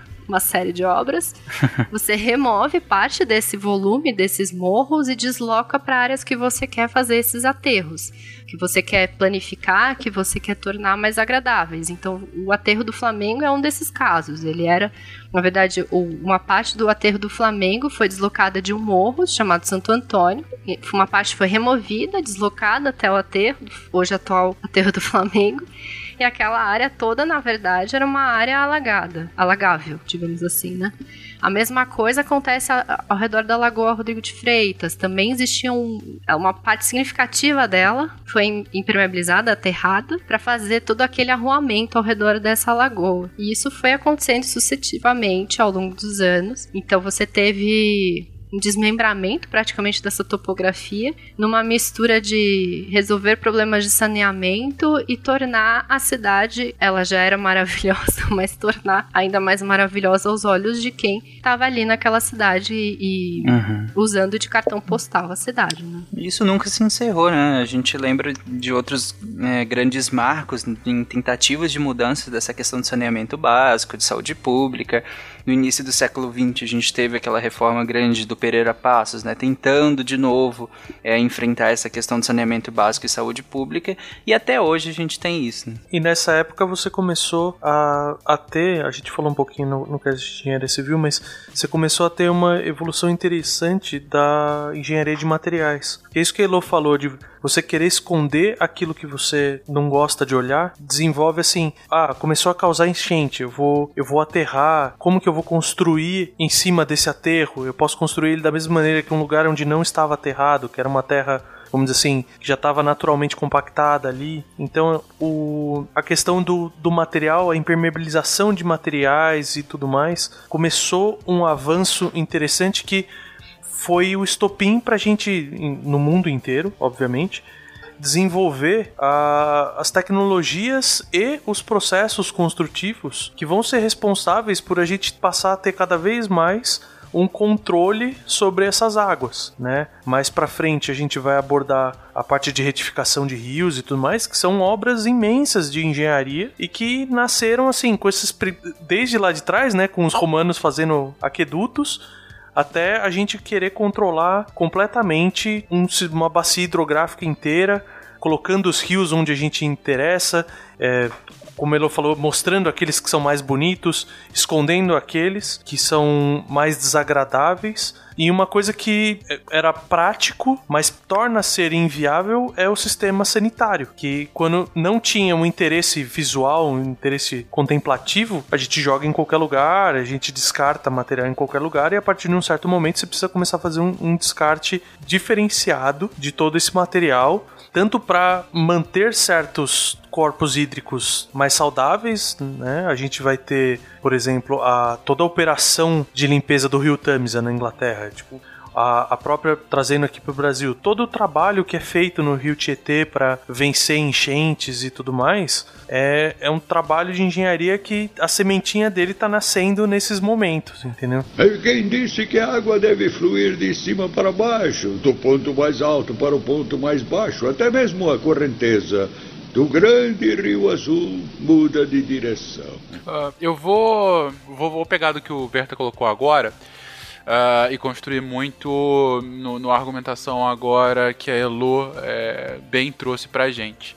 Tarik, por que existem aquedutos? Transportar água. Mas por que transportar água se essas cidades ficavam do lado da água? Não necessariamente, né? Não. É, pode ser é, que ela sim. não esteja necessariamente do lado da água e tal, mas Roma, por exemplo, que é conhecido como uma das primeiras de grande obra de aqueduto, tinham riachos por, é, ao seu redor. Inclusive, foi lá que ela se estabeleceu por conta disso. Mas ainda assim, ela construiu grandes redes de aqueduto, talvez uma das maiores da antiguidade, mas não foram as únicas. A gente tem um, uma, uma série de aquedutos também, diversas cidades chinesas, mais ou menos na mesma época. E eu te pergunto, por quê? Imagino que a gente precisa distribuir essa água, né? Ainda que estejamos perto de, de fontes de, de água, a gente precisa distribuir ela por dentro do, do, da cidade. Né? A cidade vai crescendo, a gente precisa distribuir isso de melhor maneira. Até porque, com o avanço da urbanização, a, as populações com maior poder aquisitivo e maior poder político se concentram mais ao centro das cidades, mais distantes da, da dessa fonte de água. Né? Mas esses aquedutos aí que o Fecas está falando são aqueles de centenas de quilômetros que trazem água de longe, água limpa. Também. Não são é. não é nesse caso? Fecas? Exatamente. Porque a água urbana ela tá toda contaminada, né? Por conta de saneamento básico mesmo. E os romanos precisavam captar água de qualidade de longe, centenas de quilômetros. Mas acho que, além disso, tem a questão da água ser um bicho meio preguiçoso, né? A gente já falou aqui. Uhum. Então, basicamente, hoje a gente tem um sistema de bombeamento super complexo para fazer essa distribuição de água. Normalmente a dificuldade de você trazer água naquela época, quando você tinha menos recursos tecnológicos, é você trazer uma água que está do lado da sua casa, mas a, a, gravidade não te ajuda. Então você está um pouco tá mais alto do que onde está a água. Então você precisa criar alguns mecanismos de pressão e gravidade para conseguir transportar essa água de uma região até a outra. Perfeito. Mas, em geral, uh, o ponto que eu queria chegar eram todos esses pequenos que vocês trouxeram. É toda uma questão realmente de aumento populacional, de urbanização, de concentração da população, de água é, que existia em abundância perde qualidade por conta do aumento da população e é necessário que se traga cada vez lugares é, mais distantes, da questão técnica e necessidade de bombeamento e todo um sistema feito de gravidade posteriormente, que na época dos romanos não era algo ainda tão difundido como, certamente não é tão difundido como hoje, mas enfim, então fica claro o porquê da necessidade de construção de grandes aquedutos. Para quem é do Rio, sabe que a gente tem uma um, um, dos pontos turísticos atuais da cidade são é uma sequência de aquedutos são os arcos da Lapa que sustentam aquedutos hoje oh, saudade da Lapa hoje uhum. passam bondinhos ali eu não sei se está aberto ou não pelo menos passava mas aquela, aqueles arcos da Lapa foram uma construção feita em elevação para trazer a água da, do Morro da Tijuca, né, é, até o centro da cidade, onde ficava concentrada a maior parte da população. É, então tá claro o porquê da necessidade de aqueduto, isso é quase óbvio. E aí a gente chega no ponto do porquê da necessidade de esgotamento sanitário, né? Que a lógica é similar. É, você tá tendo que trazer água, você tem a a, a, o desenvolvimento daquela cidade e você tem um, um, aumento expressivo do número de pessoas e necessariamente um aumento expressivo de suas fezes. O cocô chega à cidade. Os dejetos. Mas, é, não, não, não tenhamos aqui meias palavras. O cocô toma conta da cidade. E a gente está num momento histórico aí que, que a Elo trouxe. está falando aí do século XIX, século XX. Em outros casts aqui de desenvolvimento urbano, a gente falou que é nesse momento que as cidades começam, em alguns casos, a dar o seu salto, em outros, a preparar o salto que viria no século seguinte. É nesse momento que as cidades começam a ganhar o holofote do desenvolvimento humano. É nesse momento que você tem um crescimento, é, uma cidade de um milhão de pessoas, como é Londres, chega a 5 milhões ah, em menos de, de, de 100 anos. É nesse momento que você começa a ter, de fato, os primeiros grandes as grandes explosões demográficas é, em pontos muito concentrados, e daí a necessidade, claro, é, do aumento expressivo desse esgotamento sanitário, também no momento, também vocês trouxeram isso agora há pouco, uh, do momento de preocupação sanitária como um todo, né, realmente, de doenças associadas com imundície, né, uh, em que você precisa cada vez mais ser asseado para tirar doenças absolutamente evitáveis do bojo daquela população. Mas bem. Calma, a gente tá falando dos tempos atuais, é isso mesmo? é. Cabelo é prioridade. o cabelo é prioridade, é verdade. É essencial, né? É serviço essencial. É, é, exatamente. Mas, mas então, a gente tá falando aqui no início, inclusive, do que a gente conhece como engenharia sanitária. A engenharia sanitária começa no século XIX e começa justamente nesse rol de preocupações que a gente está citando aqui. As cidades estão com muita gente, essa gente tem muito cocô, temos que tirar o cocô de perto dessas pessoas o mais rápido possível. E, se possível, tratar ele no meio do caminho. Quando eu digo se possível, é literalmente se possível, que isso nem sempre é feito. Mas, é, e aqui no Brasil não é diferente. Quando ela traz aqui todo o desenvolvimento uh, do Rio de Janeiro, que é a primeira cidade do Brasil que tem de fato uma urbanização moderna, uh, muito a reboque da vinda da família real, você está falando aí de uma série de obras uh, na, na cidade, sim, de embelezamento, e muitas são de, de embelezamento, de fato, para manter uma cidade mais habitável, né? Uh, para aumentar, por exemplo, o espaço no centro das cidades, uh, uh, tirando alguns morros, como é o caso Santo Antônio, como é o caso do Morro do Castelo, uh, é, você aterrando outras regiões que eram, bom, literalmente pântanos, né? Como você tem é, parte da própria Lagoa Rodrigo de Freitas, a parte dos rios que desaguam ali perto da zona portuária, onde é o centro hoje do Rio, uh, ali perto de onde é a rodoviária no Rio, e aí você tem toda a retificação uh, do Rio Maracanã posteriormente. Mas o, o, o ponto aqui, gente, é tentar trazer que o próprio desenvolvimento da engenharia está atrelado ao que o mundo está experimentando. E o mundo está experimentando esse crescimento populacional gigantesco e você tem cada vez mais que saber como que eu posso trazer mais água para esse monte de gente concentrado e como que eu posso tirar o cocô deles o mais rápido possível daqui. E daí essa necessidade de pesquisa, de materiais, como o Verta trouxe agora, uh, que vão acompanhar isso, para é, como que eu construo uma rede em que seja ao mesmo tempo efetiva, que não seja cara, obviamente, uh, e que impacte o mínimo possível na população. Você tem lá as galerias de Paris talvez seja uma, um dos sistemas de, de saneamento mais conhecidos no mundo que vão muito nesse, nesse caminho. De necessidade de saneamento, sim, de tirar o cocô, ao mesmo tempo de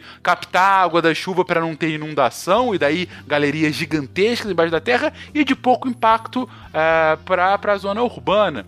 E aí você começa a ter de fato as primeiras conversas, e aí a Elo pode desenvolver muito melhor do que eu, de uma própria. de um aflorar do urbanismo no Brasil. O urbanismo do Brasil está extremamente associado à própria engenharia sanitária. Ela está integrada. Nesse momento é uma coisa só. Depois que eles vão se distanciar um pouco, mas nesse momento é a mesma coisa. É vamos fazer com que as pessoas tenham mais qualidade de vida, morram menos e tirem o cocô de perto delas. Eu acho que esse ponto é, É um bem resumo importante. Eu voto no É Fencas. bem importante. Eu acho que eu vou falar e eu vou nessa linha do Fencas do Cocô, gente.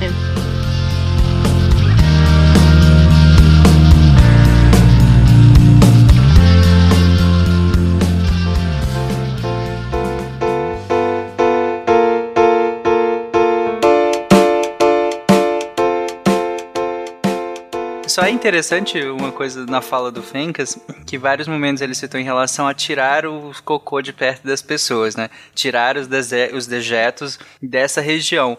Mas eu acho que eh, na sua fala, Fencas, você citou uma vez sobre o que fazer com isso. É, que foi quando você falou que tratar no meio do caminho, se possível. E eu acho que e- e esse ponto do que fazer, que não é só retirar, né? O que fazer com isso talvez era subpensado nesse momento e talvez até hoje, em certas regiões, né? Mas isso a gente vai abordar um pouco mais pra frente, eu só queria ressaltar isso. É um problema pra cidade vizinha, né? Você joga no Rio e a cidade vizinha que se livre daquilo depois. Literalmente em muitas regiões, né? É, em muitas regiões segue assim, mas acho que o que é interessante de falar, né? Talvez na nossa cabeça hoje a gente pensa, bom, a gente tem um banheiro dentro de casa, né? O que faz muita diferença. Então acho Sim. que a, a evolução da engenharia nesse sentido, ela começa nas pequenas coisas.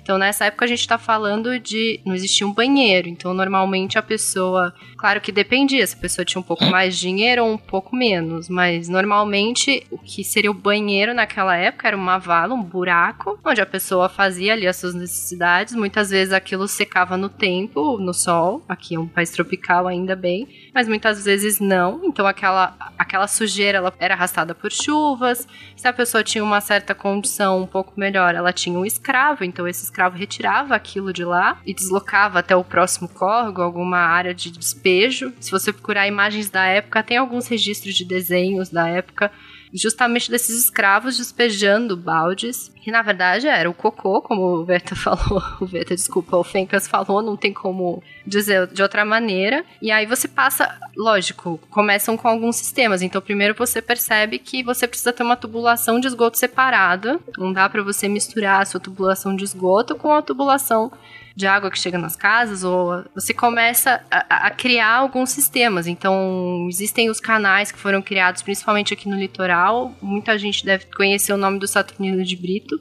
Foi um engenheiro bastante importante na época que trabalhou Santos, Rio de Janeiro, algumas cidades no Nordeste. Agora me falha a memória de quais cidades são. São Paulo também. Mas São Paulo tem também, então é a criação desses canais, que são os famosos canais de Santos, no Rio de Janeiro também tem, que você separa, então, esse, é uma tubulação em separado, lógico que aí é um outro problema, né? Essa água aí, depois desses canais, ela chegaria no mar, e aí depois mais pra frente vira um outro problema pra resolver, né? A gente não pode só jogar essa água no mar, essa água, esse esgoto no mar, diga.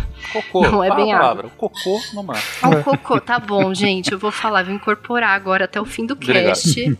A culpa é do Fencas. Tirem os menores da sala. Não, eles adoram falar isso.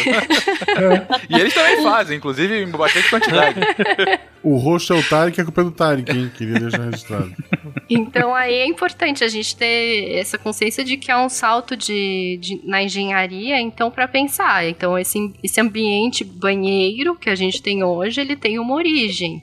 Então antes ele era fora da casa, ficava ali. Então você começa a pre- precisar de uma tubulação que pega aquilo e chega a água, e você cria vários sistemas. Inclusive, sobre isso que você comentou, Elo, é, é de conhecimento de muita gente, mas talvez algumas pessoas não conheçam a, o termo do, dos escravos malhados ou escravos tigre, né? Que era justamente Putz, é esses verdade. escravos que Uhum. carregavam as fezes dos seus senhores, né? E, e no caminho eram em baldes sem menor tipo de, de asseamento. Ah, e no caminho, obviamente, aquilo acabava espirrando, ficava preso na, na pele daquele escravo que estava muitas vezes descamisado, né? Então ficava ao sol. O sol batia e com as fezes no meio. E aí ele acabava ficando queimado em, em colorações diferentes, como se fossem um, um- animal malhado, né? E aí eles eram conhecidos muitas vezes como escra- escravos tigres. Não, porque também nessa época banho não era uma Não, coisa muito comum, longe né? disso, Vamos né? lembrar. Longe disso. Isso faz justamente parte de todo esse aparato sanitário que tá acontecendo nesse momento, Uhum. né? Você tem uma sequência. Isso que você falou do, do banho, ele puxa uma coisa interessante do ponto de vista que a gente tá vendo que a engenharia começou a se preocupar com esses detalhes de, por exemplo, vamos separar o cocô da água que a gente tá fazendo. E a por uma questão de facilidade, né? Ou facilidade talvez não, mas pelo incômodo principalmente, a prioridade que a gente vê quando a gente pensa numa, num desenvolvimento tecnológico, a tecnologia de saneamento ela acabou se desenvolvendo antes que a tecnologia de alimentação de água, né? Então uma, uma pessoa provavelmente tem uma privada antes de ter um chuveiro. A gente falou de, do banho não era comum, porque a, o tratar da, do cocô e tudo mais, que é uma coisa que a gente vai, vai chegar num, é uma solução fantástica, né? Porque a gente parou de, de destruir tantos corpos hídricos com, com tratamento de água e hoje em dia é. É- se, se eu não estou enganado, é uma das medidas de desenvolvimento humano, não é? A, a- o, o nível de, de saneamento da Sim. cidade e tudo, não é uma não coisa entra assim? direto no IDH, Direto mas acaba não. tendo impacto nos índices de saúde, sem dúvida. Então, Que afeta a mortalidade, afeta os outros índices. exatamente, principalmente por afetar a mortalidade e longevidade. Né? Mortalidade infantil e longevidade, que aí sim são índices. Então, assim, a criação desses canais, a criação de alternativas para esse tratamento, ela vem muito, muito antes do que a gente vê daquela solução que foi falada antes de um bombeamento de água, por exemplo. A gente vai se preocupar mais em deixar o, a gravidade levar o cocô embora do que conseguir brigar com a gravidade para que a água volte para dentro das nossas casas. Sem dúvida. E, e aí a gente chega nesse estágio. A Elo trouxe bem a- o histórico, né? Do banheiro, do banheiro fora de casa para o banheiro dentro de casa e todo ah, o aparato técnico, ah, muitas vezes, a ampla maioria das vezes, quase absoluta, puxada pelo Estado, né? É, de fazer com que isso possa acontecer ao mesmo tempo em que a questão da saúde é colocada no cerne da discussão. E, e a própria discussão sobre saúde pública, ela acende em muita, é, em muita força na virada do século XIX para o século XX. Né? A gente tem algumas pandemias acontecendo ao redor do mundo em que isso já é muito discutido. Você tem o próprio desenvolvimento de uma medicina mais científica, né? mais baseada em evidências ao longo do Uhum. século XIX. Ah, você tem o desenvolvimento de todos os cuidados com a enfermagem, né? que a gente trouxe inclusive naquele cast da Florence Nightingale, que começa com um cuidado somente na guerra e acaba perpassando para cuidado com civis nos hospitais.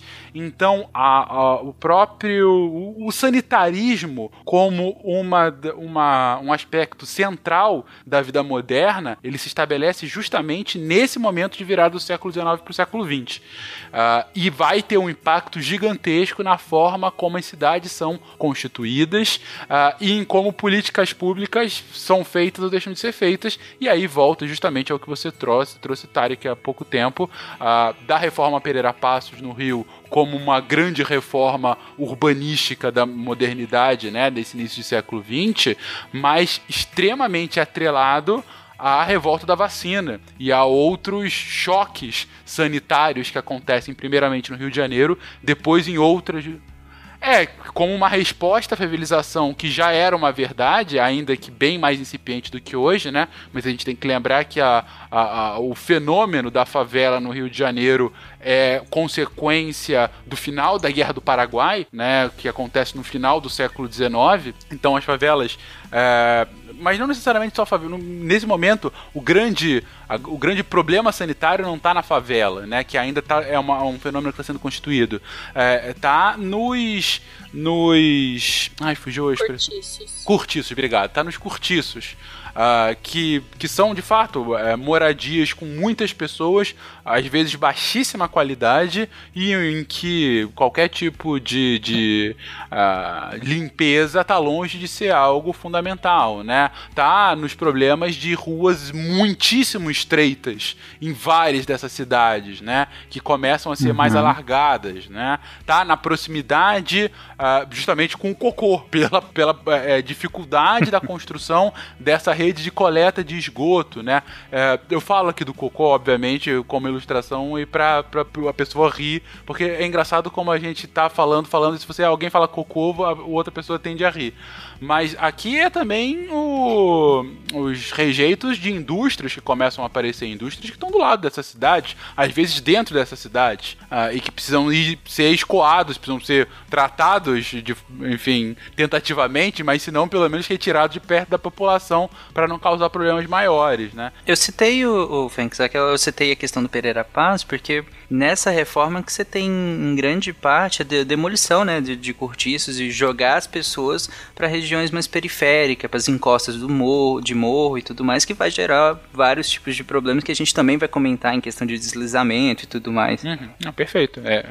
Você tem uma legislação muito importante né? nessa época. Começa a mudar essa legislação que hoje a gente chama de urbanística, naquela época era um começo, né? Aqui no Brasil a gente fala que é a fase do urbanismo sanitarista. Então ele é uma série de medidas, uma série de legislações que são pensadas justamente em função dessa problemática, né? Do, desde, desde essas doenças e desde essa convivência que é aquilo que você está andando, fazendo abastecimento. Aqui no caso de São Paulo, a gente tem o mercado municipal, que já naquela época ficava ali ao, ao lado do rio Tamanduateí, numa área alagável. Então, na época de cheia, aquela é uma região que sempre encheu de água. E você imagina que o mercado da cidade ele era alagável, alagado constantemente e aquele alagamento, já naquela época, era esse residual de esgoto, não só mais a água. Uhum.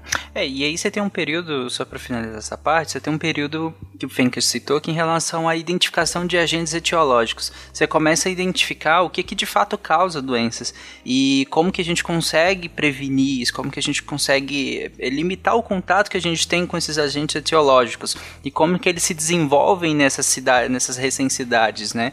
E, e como com a interação dele com o meio ambiente que está ali. E muitas dessas maneiras que, que, que foram sendo desenvolvidas para evitar o contato com esses agentes etiológicos que vão causar doenças passam pelo uso da água seja usando ela para se higienizar, seja porque o próprio, a própria água traz esses agentes, no caso, por exemplo, da leptospirose e várias outras doenças também. Então, é, é fundamental nesse período, e eles fazem isso, pensar a água como esse meio onde essas diversas doenças vão, se, vão sendo disseminadas para a população. Então, pensar isso tudo foi extremamente importante, juntar é, essa engenharia que pensa a cidade, mas uma engenharia que pensa essa cidade enquanto organismo, digamos assim, né? Que vai disseminar doenças também.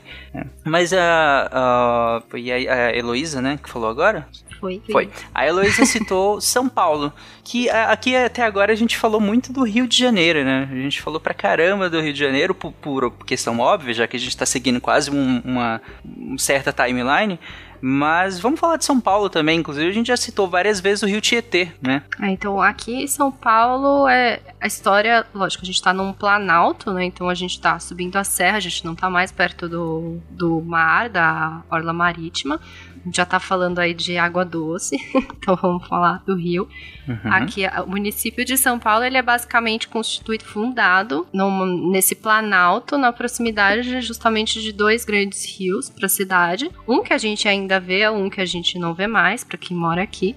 Então a gente tem o Ribeirão do Anhangabaú, bem nas proximidades, e o Tamanduateí. Então o Anhangabaú, ele tá ali para quem conhece, perto do Viaduto do Chá, na verdade é ali onde tem o túnel, o Vale do Anhangabaú, que é um vale hoje sem rio, a gente não vê mais ele, porque ele foi canalizado, a gente já vai explicar aí o que, que é um rio canalizado. Mas tudo isso para falar que é uma cidade que foi fundada ali entre dois grandes rios, e naquela época, esses dois grandes rios, eles eram navegáveis, eles recebiam navegações, então, tanto do litoral quanto do interior, era um ponto de parada. Esse rio também era usado para criação de animais. Se a gente olhar fotos antigas, as imagens antigas, a gente vai ver áreas com criação de gado. E esse rio também era usado, você pode encontrar também algumas imagens de lavandeiras ao longo das, ali, principalmente entre o Tamanduateí e o Engabaú. Também nas, onde é hoje mais ou menos o Parque Dom Pedro. Também já vou entrar nesse Parque Dom Pedro. Mas a, usavam aquela água desse rio para lavar as roupas. Então era uma área bastante importante. Então você imagina que era a área que abastecia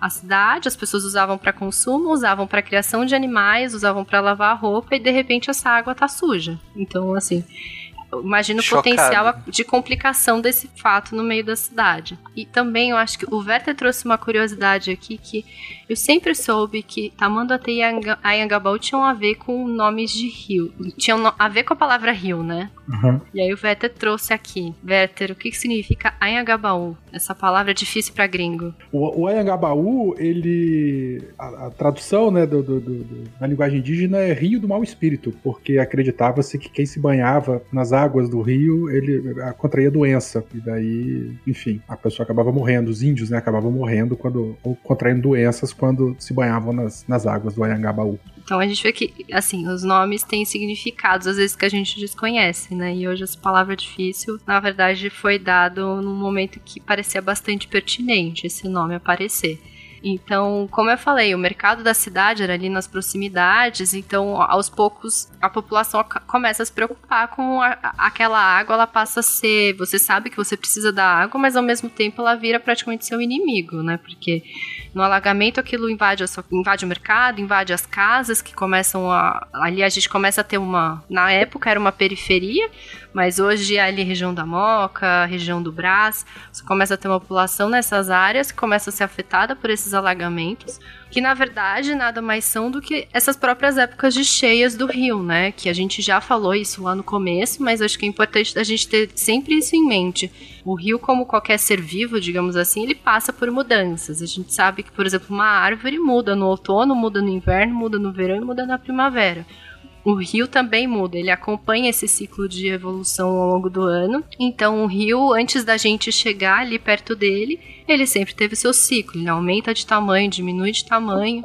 E aí você tem essas áreas que são sempre alagáveis dentro do regime das chuvas. Que é a várzea do rio, né? É naturalmente a área alagável dele. Exato. Então, quando a gente fala do, da enchente, lógico que hoje isso tomou proporções inimagináveis, né? É um problema realmente, além de um problema ambiental, é um problema social dentro do nosso contexto, mas na realidade ele é um regime que sempre existiu. Então, ele sempre teve essa cheia e sempre teve a baixa. Ô, Elô, eu acho que Oi. aqui cabia a gente falar um pouquinho sobre a retificação e canalização, porque tem muito a ver com a ocupação do espaço que acaba refletindo nessas questões de, de alagamento. O que, que você acha? Isso, na- é, eu ia entrar- era, era o passo seguinte, porque na verdade justamente essa foi uma solução, né? Então, como que aqui em São Paulo se tornou. Qual foi a solução clássica, digamos assim, né? É, de, de resolver este problema? Como que a gente faz para resolver esse rio que alaga, enche? A gente tenta então contornar esse volume de água. Então, a gente tenta ali dar para o rio como se fossem as rédeas de onde ele pode andar. A gente define um traçado. Então, um rio, a gente não falou lá no começo, né? Mas um rio, ele tem o que a gente chama de meandro normalmente. Tem rios que tem mais ou menos meandro. O que que é esse meandro? Quando você olha um mapa bem antigo, você consegue ver que o rio tem aquelas curvas, né? Um rio nunca é 100% retinho. Então, a gente começa nessa época, a partir de 1930 mais ou menos, a gente começa a pensar em um traçado que seja o ideal para o traçado ur- urbano da cidade. Então a gente pensa numa reta que esse rio pode, possa percorrer sem atrapalhar essa urbanização, digamos assim, muito a grosso modo. E a gente corta essas curvas do rio. E aí a gente pega esse, o fluxo principal desse rio e faz como se fosse um corte no terreno, faz um U, basicamente, faz como se fosse um canal de fato, que é onde o rio vai correr. Então a ideia é que, mesmo num regime de chuvas, essa água desse rio corra sempre por esse caminho reto e determinado pela engenharia, digamos assim. Eu achato ele. né? Qualquer curva ou imperfeição, entre aspas, que ele tiver no caminho, eu achato para que ele corra retilíneo. É porque ele, ele ia seguir a geografia. Ia não, né? Ele seguia, Ele seguia. a geografia, Exato. que era um. Como a gente tem falado várias vezes, né? O caminho mais fácil para água fazer. Então, se eu tenho alguma elevação e tudo mais, então esse trabalho de retificação, ele não é só cavar uma vala gigante pro rio. Eu tenho que fazer. É, é uma operação que afeta toda a região da margem dele também, que posteriormente vai influenciar muito na capacidade desse rio ele aumentar de tamanho diminuir, porque a gente vai cortar lugares que são que eram altos e que eu preciso que ele passe por ali e eu vou aterrar lugares onde eram baixos e eu preciso que ele desvie daquele caminho, né? Então a gente, ao mesmo tempo que a gente para retificar um rio, a gente facilita para que ele corra naquele sentido que a gente quer, mas gente- ao mesmo tempo a gente também dificulta outros pontos em que eu, eu tinha uma queda ou alguma coisa assim para voltar para que ele não, não faça essa curva nesse trecho mais baixo. Uhum. Quem disse que a água deve fluir de cima para baixo, do ponto mais alto para o ponto mais baixo, até mesmo a correnteza do grande rio azul muda de direção. É isso, sempre pensando que a gente está lidando com um sistema de rios, né? Então, Uhum. hum, aqui a gente tem a visão, provavelmente, o rio Tietê é, é canalizado, aliás, retificado e canalizado. O, o Rio Pinheiros também, a gente tem algumas diferenciações, já vou falar um pouco melhor. Mas é um sistema, então você está lidando com água que vem de vários lugares, às vezes não só de São Paulo capital, né? Você tem águas vindos de várias outras cidades, várias outras áreas, e tudo aquilo está chegando ali naquele canal que você está projetando, basicamente. E é um sistema bastante complexo. Então, choveu, aquela água que estava lá, por exemplo, no Anhangabaú, lá em cima, ela vai chegar em algum momento no Rio Tietê, que tá lá embaixo, na parte mais baixa, digamos assim, da cidade. Então é todo um sistema pensado, e aí isso é, é uma somatória de fatores, né? A parte da engenharia sanitária, a parte da engenharia civil vai resolver esse problema, dessa retificação, dessa canalização desse rio, mas aí existem outros fatores para a cidade. Então, onde a gente vai retificar, como a gente vai retificar, muitas vezes não é só a topografia que vai definir onde eu vou retificar em, em algum ponto de interesse, algum lugar que você queira fazer um parque, ou que você queira fazer alguma outra intervenção, você escolhe aumentar ou diminuir esse, essa retificação. Mas via de regra é isso. Você tem um rio, então, agora correndo dentro de um canal, basicamente. E aí em São Paulo, principalmente em várias outras cidades, isso vai evoluindo, né? Porque você tem esse, esse, esse, esse canal onde corre o rio e muitas vezes ele é fechado. Então, com a evolução desse sistema de engenharia, a gente passa a ter literalmente, como acontece com a Anhangabaú, um cano correndo debaixo d'água. Claro que é um negócio gigantesco, não é que nem o cano que chega aí na sua, no seu vaso sanitário, gente, é diferente. Uhum. Mas a, a ideia é um pouco essa, você passa Você então... esconde o rio, né? Você esconde Você o rio. esconde o rio. Cria Então, uma estrada por cima do rio. Exatamente, você tem algo que realmente, de fato, aquele rio ele passa a ser tão indesejado a certo ponto de que, ah, tudo bem, eu vou simplesmente enterrar ele aqui porque eu preciso fazer outras coisas aqui em cima. E em São Paulo, normalmente, o que, o que foi feito ali a partir então dos anos 50, mais ou menos, foi que você tem muito o sistema viário da cidade associado a essa canalização de rios. E quando você canaliza o rio, você pode diminuir a vazão dele também, né? Em alguns casos. Porque a água vai continuar caindo, mas se de repente todo o rio se concentra lá e passa por debaixo da terra, vai chegar uma, por debaixo da malha viária, vai chegar uma hora, se a, a entrada de chuva for muito grande, a água vai empoçar, né? Porque não vai ter vazão. E aí pode causar grandes alagamentos também. Bom, de novo em Anhangabaú, né? Eu acho que a gente vai citar ele É. até o final. De novo, a Anhangabaú, aquele túnel da Anhangabaú, né? Que às vezes a água chega até o teto. É, porque eu acho que esse é um exemplo mais que a gente conhece, sabe melhor, né? Acho que a gente tem essa noção de que o Anhangabaú tá ali, mas às vezes muitas avenidas, a 23 de maio tem córregos passando embaixo. A gente tem avenidas enormes em São Paulo que você tem ali rios passando embaixo, a gente não sabe por que que isso, essas avenidas foram abertas ao longo desses desses córregos é porque é aquilo, ele era o, esses córregos eles eram os caminhos da cidade, né? Eram os lugares mais fáceis de você. E eles foram aproveitados para esse sistema viário. E aí você tem toda uma malha de ruas que é constituída ali o Pacaembu, é a Avenida Pacaembu. Embaixo você tem o córrego do Pacaembu. A gente tem na 9 de julho, o córrego do Saracura. Pelo, pelo gente... Brasil todo, a divisão de, de cidade, uma cidade para outra, normalmente se usou o rio até para fazer essa divisão, tem é estrada e uma placa. Mas se tu for olhar o mapa ou abrir a rua, o que normalmente dá um problema com a prefeitura, a gente não tenta isso, é, tu vai encontrar o rio ali embaixo. Sim, uhum. e muitas vezes você não tá vendo esse rio, né? Isso eu acho que é o mais louco. Tipo, a gente tá aqui do lado é. de um monte de rio e nem sabe. Uhum. Porque eles estão ali escondidos. Eu me lembrei de uma. Você tava falando que a gente não sabe, né? Tem vários rios e córregos que estão em áreas, em ruas, né, que a gente não sabe que eles estão lá embaixo. Por exemplo, quem já foi na 25 de março, é, se vier pela ladeira Porto Geral, a ladeira Porto Geral tem esse nome não, não por, por acaso, era um lugar de porto mesmo, né? Era uma, uma, é uma fala, uma diferença de patamar, né? Entre a 25 de março, que tá lá embaixo, que tem um rio lá, e uma parte mais alta, que é a, a, a ladeira. E tem um rio ali embaixo. Quando chove, não sei se alguém já passou pela péssima experiência de um dia de chuva de verão na 25 de março. Não é legal, porque a água toda tá ali embaixo e ela sobe. E é um processo total de apagamento, né? É, como a gente não sabe que o rio tá lá, o córrego, enfim, é, se você passa batido, você não tem nem noção. Uhum. É, outra grande questão relacionada com as inundações também, uma coisa que o Werther falou lá atrás quando ele estava falando do ciclo de águas, em que quando você tem as chuvas, uma parte razoável dessa chuva ela é absorvida por percolação, que é o, o, solo absorvendo. E a gente fazendo essa canalização total do rio, asfaltando tudo em cima, a gente acabou com a capacidade desse solo de, per, de percolar qualquer quantidade de água. Então, mesmo com sistemas de, de ralos, de absorção de águas, de, de córregos, uma chuva mais intensa, você perdeu grande parte de, da, daquela região de absorver aquela água. Então, o que acontece? Voltando lá atrás para o nosso exemplo da esponja, o que, que eu fiz? Eu peguei a nossa esponja que tinha um prato embaixo e agora eu pus um prato em cima.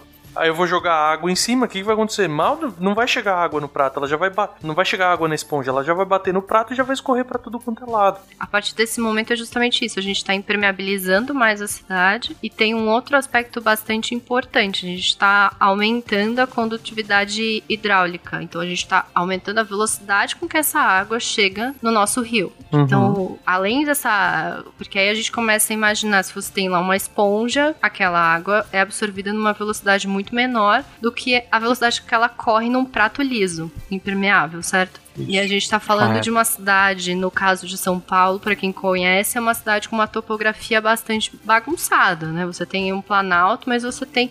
E tudo de fato vai dar em algum rio, Pinheiros, Tietê, uma hora vai chegar ali. Você tem toda aquela água com uma cidade cada vez mais impermeabilizada, chegando com uma velocidade muito mais rápida, numa calha que já foi diminuída ao longo do processo de canalização e retificação desses rios, com uma área de área alagável muito menor, e a gente começa a ter uma uma série de problemas que aí a gente, como eu falei, o alagamento ele faz parte ali do ciclo desse rio, mas na verdade ele foi elevado à 25ª potência, porque o volume da chuva por si só já é maior numa época do ano e ele ainda chega com uma velocidade muito maior ali dentro daquela calha, sem muita área de escape. Vocês falaram que, hum, e é inclusive o termo que vocês usaram, a questão do apagamento dessas águas, né?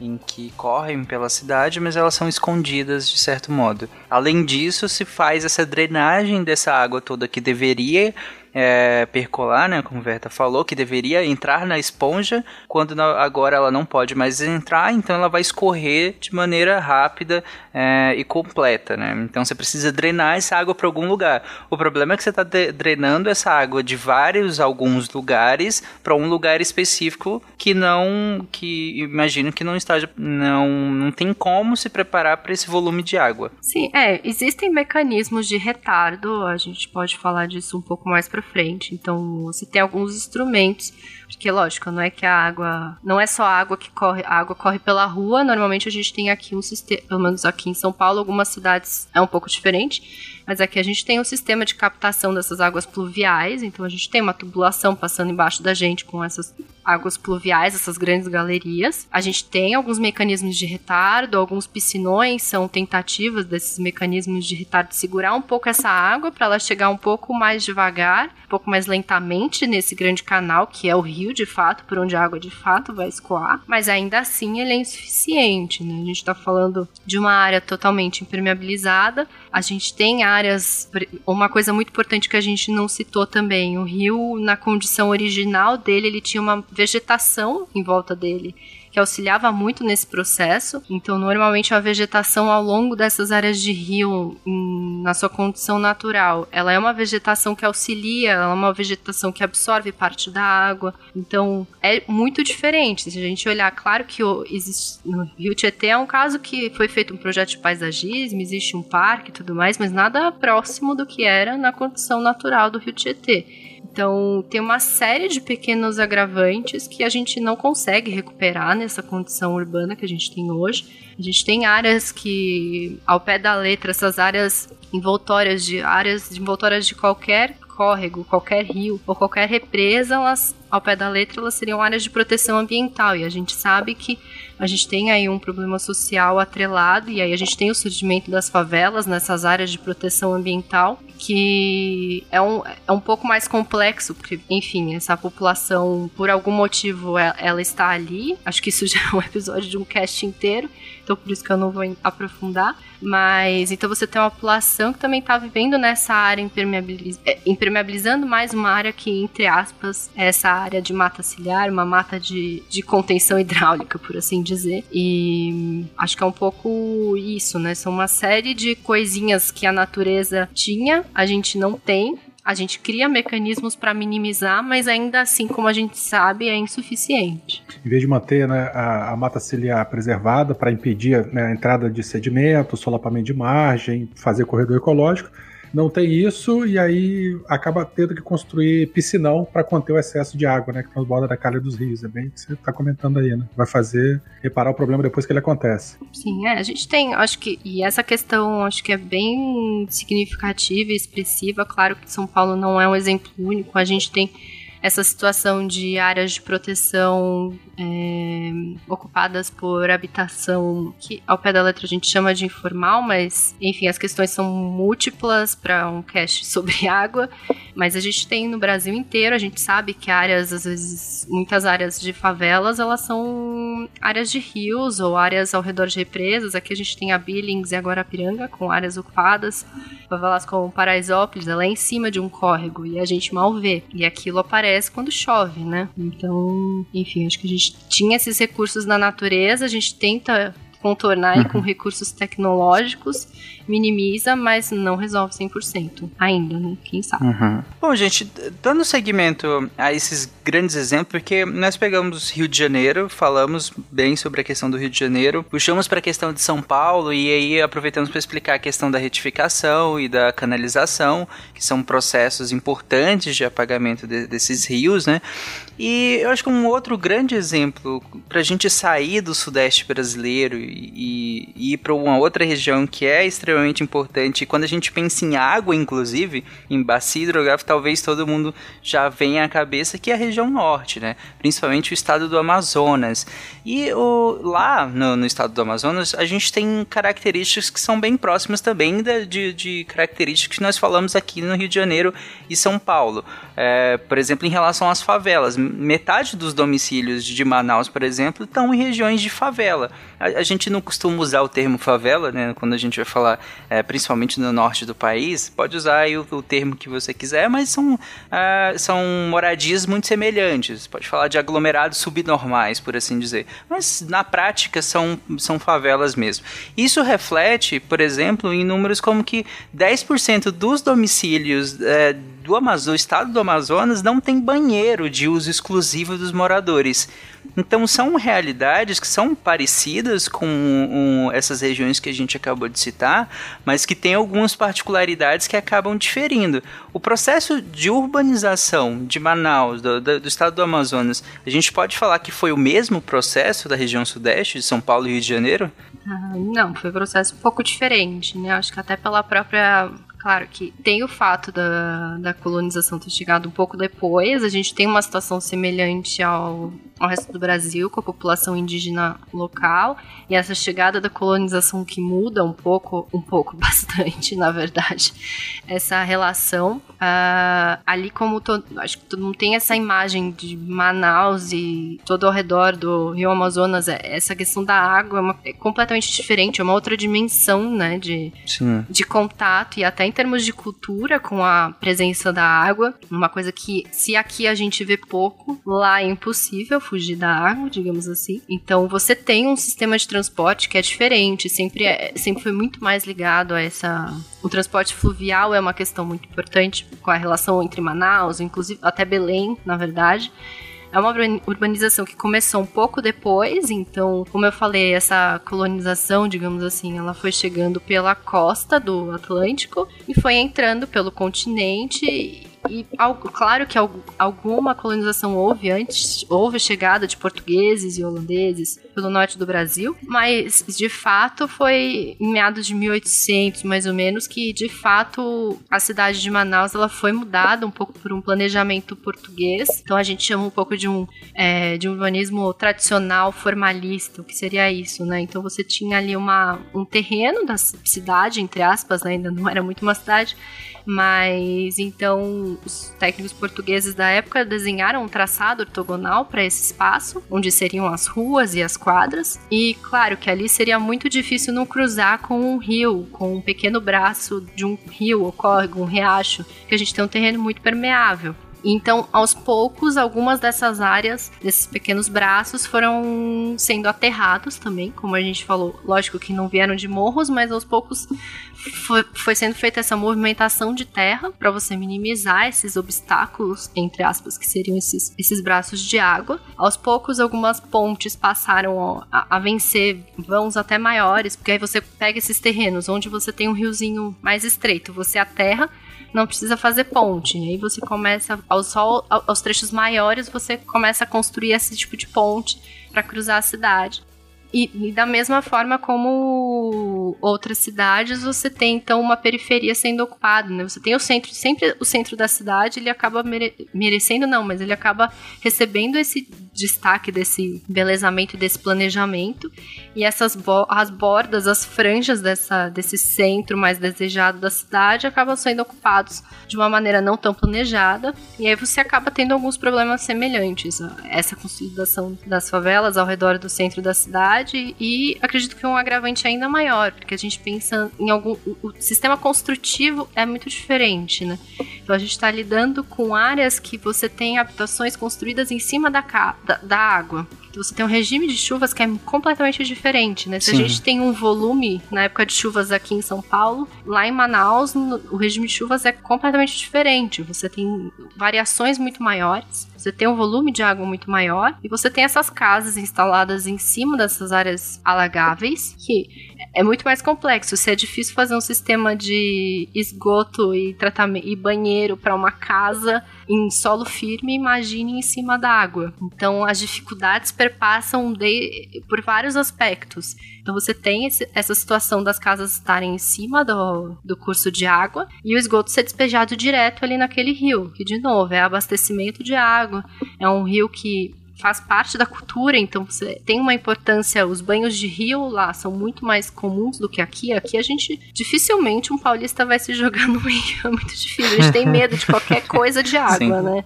E, e, e, lá é muito difícil. Lógico que em algum momento fez parte da nossa cultura e em algum momento a gente simplesmente desistiu, o que não deveria ter acontecido, mas em algum momento a gente desistiu. E, e lá o ideal é que não se desista, né, gente? Eu acho que todo mundo tem merece ter direito de ter um banho de rio e, e enfim, mas a situação é essa, né? Você tem essas complexidades sanitárias, elas continuam, permanecem, e a água permanece ligada também à cultura, né? Então a gente não pode simplesmente desatrelar uma coisa da outra, e por isso que eu acho que é, é, é muito ruim quando a gente simplesmente pensa por esse lado, lógico que é importante pensar nas doenças, mas se a gente só pensar em Vamos só colocar o rio num canto que a gente não veja. Aí a gente vira que nem a gente vira aqui em São Paulo, que ninguém chega mais perto d'água, né? Então, acho que o fundamental é a gente compreender que a cultura com a água pode mudar a nossa maneira de pensar e se relacionar com aquilo e trazer essas soluções. Uhum. É, até por ter essa urbanização mais tardia, né? A relação com, não só por isso, mas me imagino que seja uma das características, a relação da população de lá, né, do norte do país como um todo, inclusive, com os, os recursos hídricos é diferente que a gente tem no, no sudeste brasileiro e até no centro-oeste também, que já tem um distanciamento um pouco maior, principalmente do mar, né? Mas é, lá a relação é bem diferente, não só em relação ao, ao, lazer, mas em relação econômica também, né? Muitas populações ribeirinhas tiram seu sustento diretamente dos, do, do curso hídrico.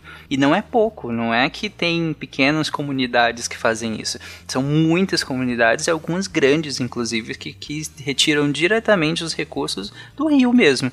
Então é claro que a relação vai ser completamente diferente. É, porém, também não é que é, é, vai não tem recursos às vezes para pensar esse rio de maneira que a gente pensa ecologicamente falando. Não é também que essas populações.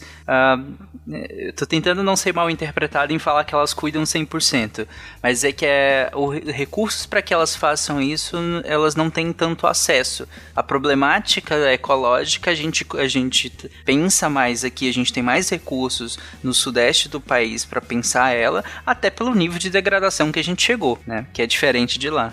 Bom, então acho que então em relação a Manaus, tem esse outro aspecto econômico relacionado muito à, à cultura da pesca e, e acho que a gente não pode desmembrar isso porque está tudo muito atrelado. A gente está falando então a água ela é, ela pode ser um instrumento de sobrevivência humana, ela é essencial para nossa sobrevivência.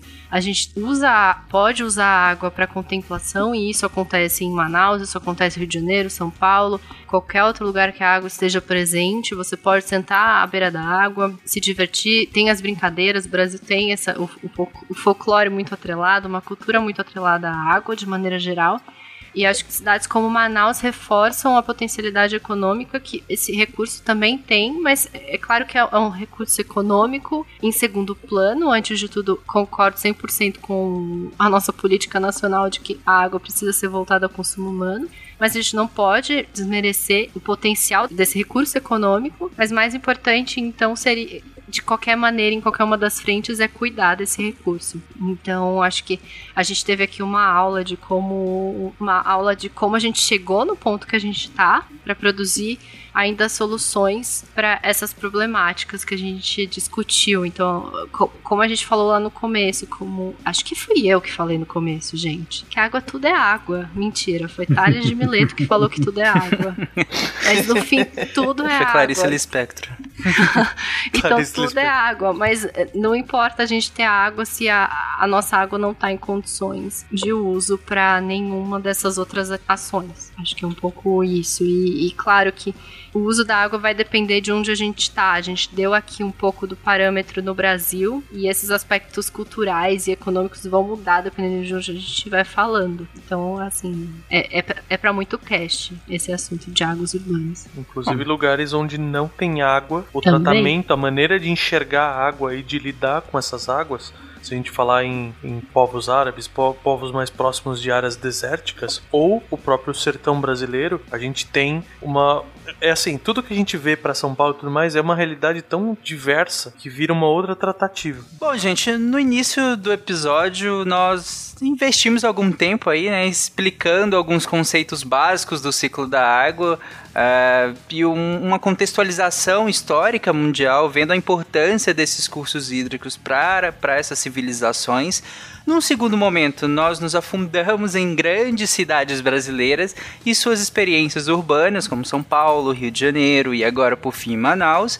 Mas vai ficar para um segundo episódio nós descrevermos melhor essas problemáticas urbanas, a engenharia por trás dessas tecnologias que nós usamos para tentar remediar esses problemas e colocar isso em perspectiva é, mundial, como outras cidades ou como em outros países também estão abordando hoje essa toda essa problemática. E é isso. Guaxa, é com você. Eu tô aqui, eu tô. tô Me salva, termina esse episódio. Foi, foi brusco? Você não quer finalizar, tem não, certeza? quer escutar que eu me recuso.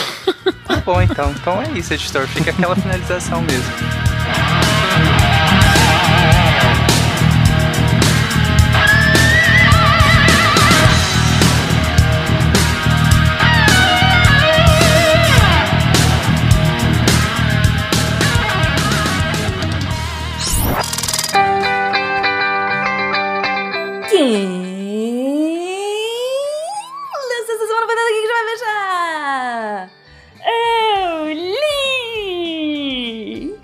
Maravilha! E como é que tá essa semana, anime? Ah, assim, essa semana tá muito boa, muito boa. Assim, tem texto de tocar, tem texto. Muito, tá muito bom, tá muito bom. Gente, essa semana tá linda! Imperdível! Imperdível! Então, se você não leu, volta e vai ler todos os textos que saíram essa semana, que eles estão incríveis. Segunda-feira teve texto comemorativo do Dia do Nutricionista da nossa maravilhinda Elisa Lobo. Terça-feira, anime.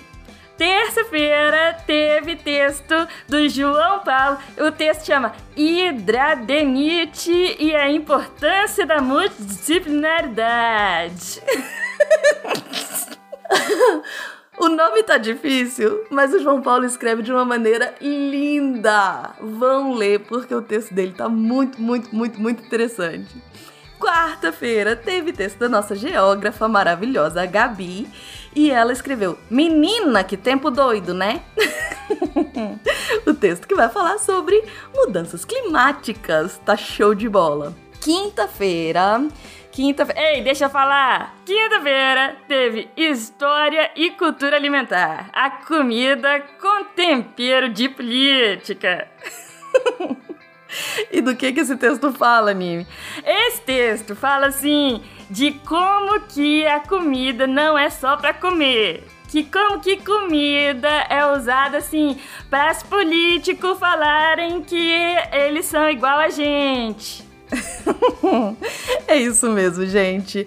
Tá incrível. O, Lan, o Lenin é, é um. Eu sou fã. Fã. Eu sei que eu digo isso com muita frequência. Eu sou muito fã dos meus redatores, mas tá incrível, imperdível esse texto dele. Imperdível mesmo. E sexta-feira, saindo aí fresquinho às 10 da manhã, tem texto da Hell. A Michelle escreve: E se eu pintasse o cabelo? Parte 2 ela faz. Ela tem uma série de textos sobre cabelo. Se você colocar cabelo na busca do, do Portal Deviante, você vai encontrar textos incríveis, incríveis, incríveis, imperdíveis. Essa sexta foi um deles. Então, todos esses textos podem ser acessados em www.deviante.com.br. E se você por acaso tem interesse em também se tornar um redator deviante, é só mandar e-mail para contato@saicast.com.br. Aqui é a Debbie Cabral, editora do portal Apagando a Luz da Torre Deviante. E anime! Este programa foi produzido por Mentes Deviantes. deviante.com.br. Este programa foi editado por Tapcast. Edições e Produções de Podcast.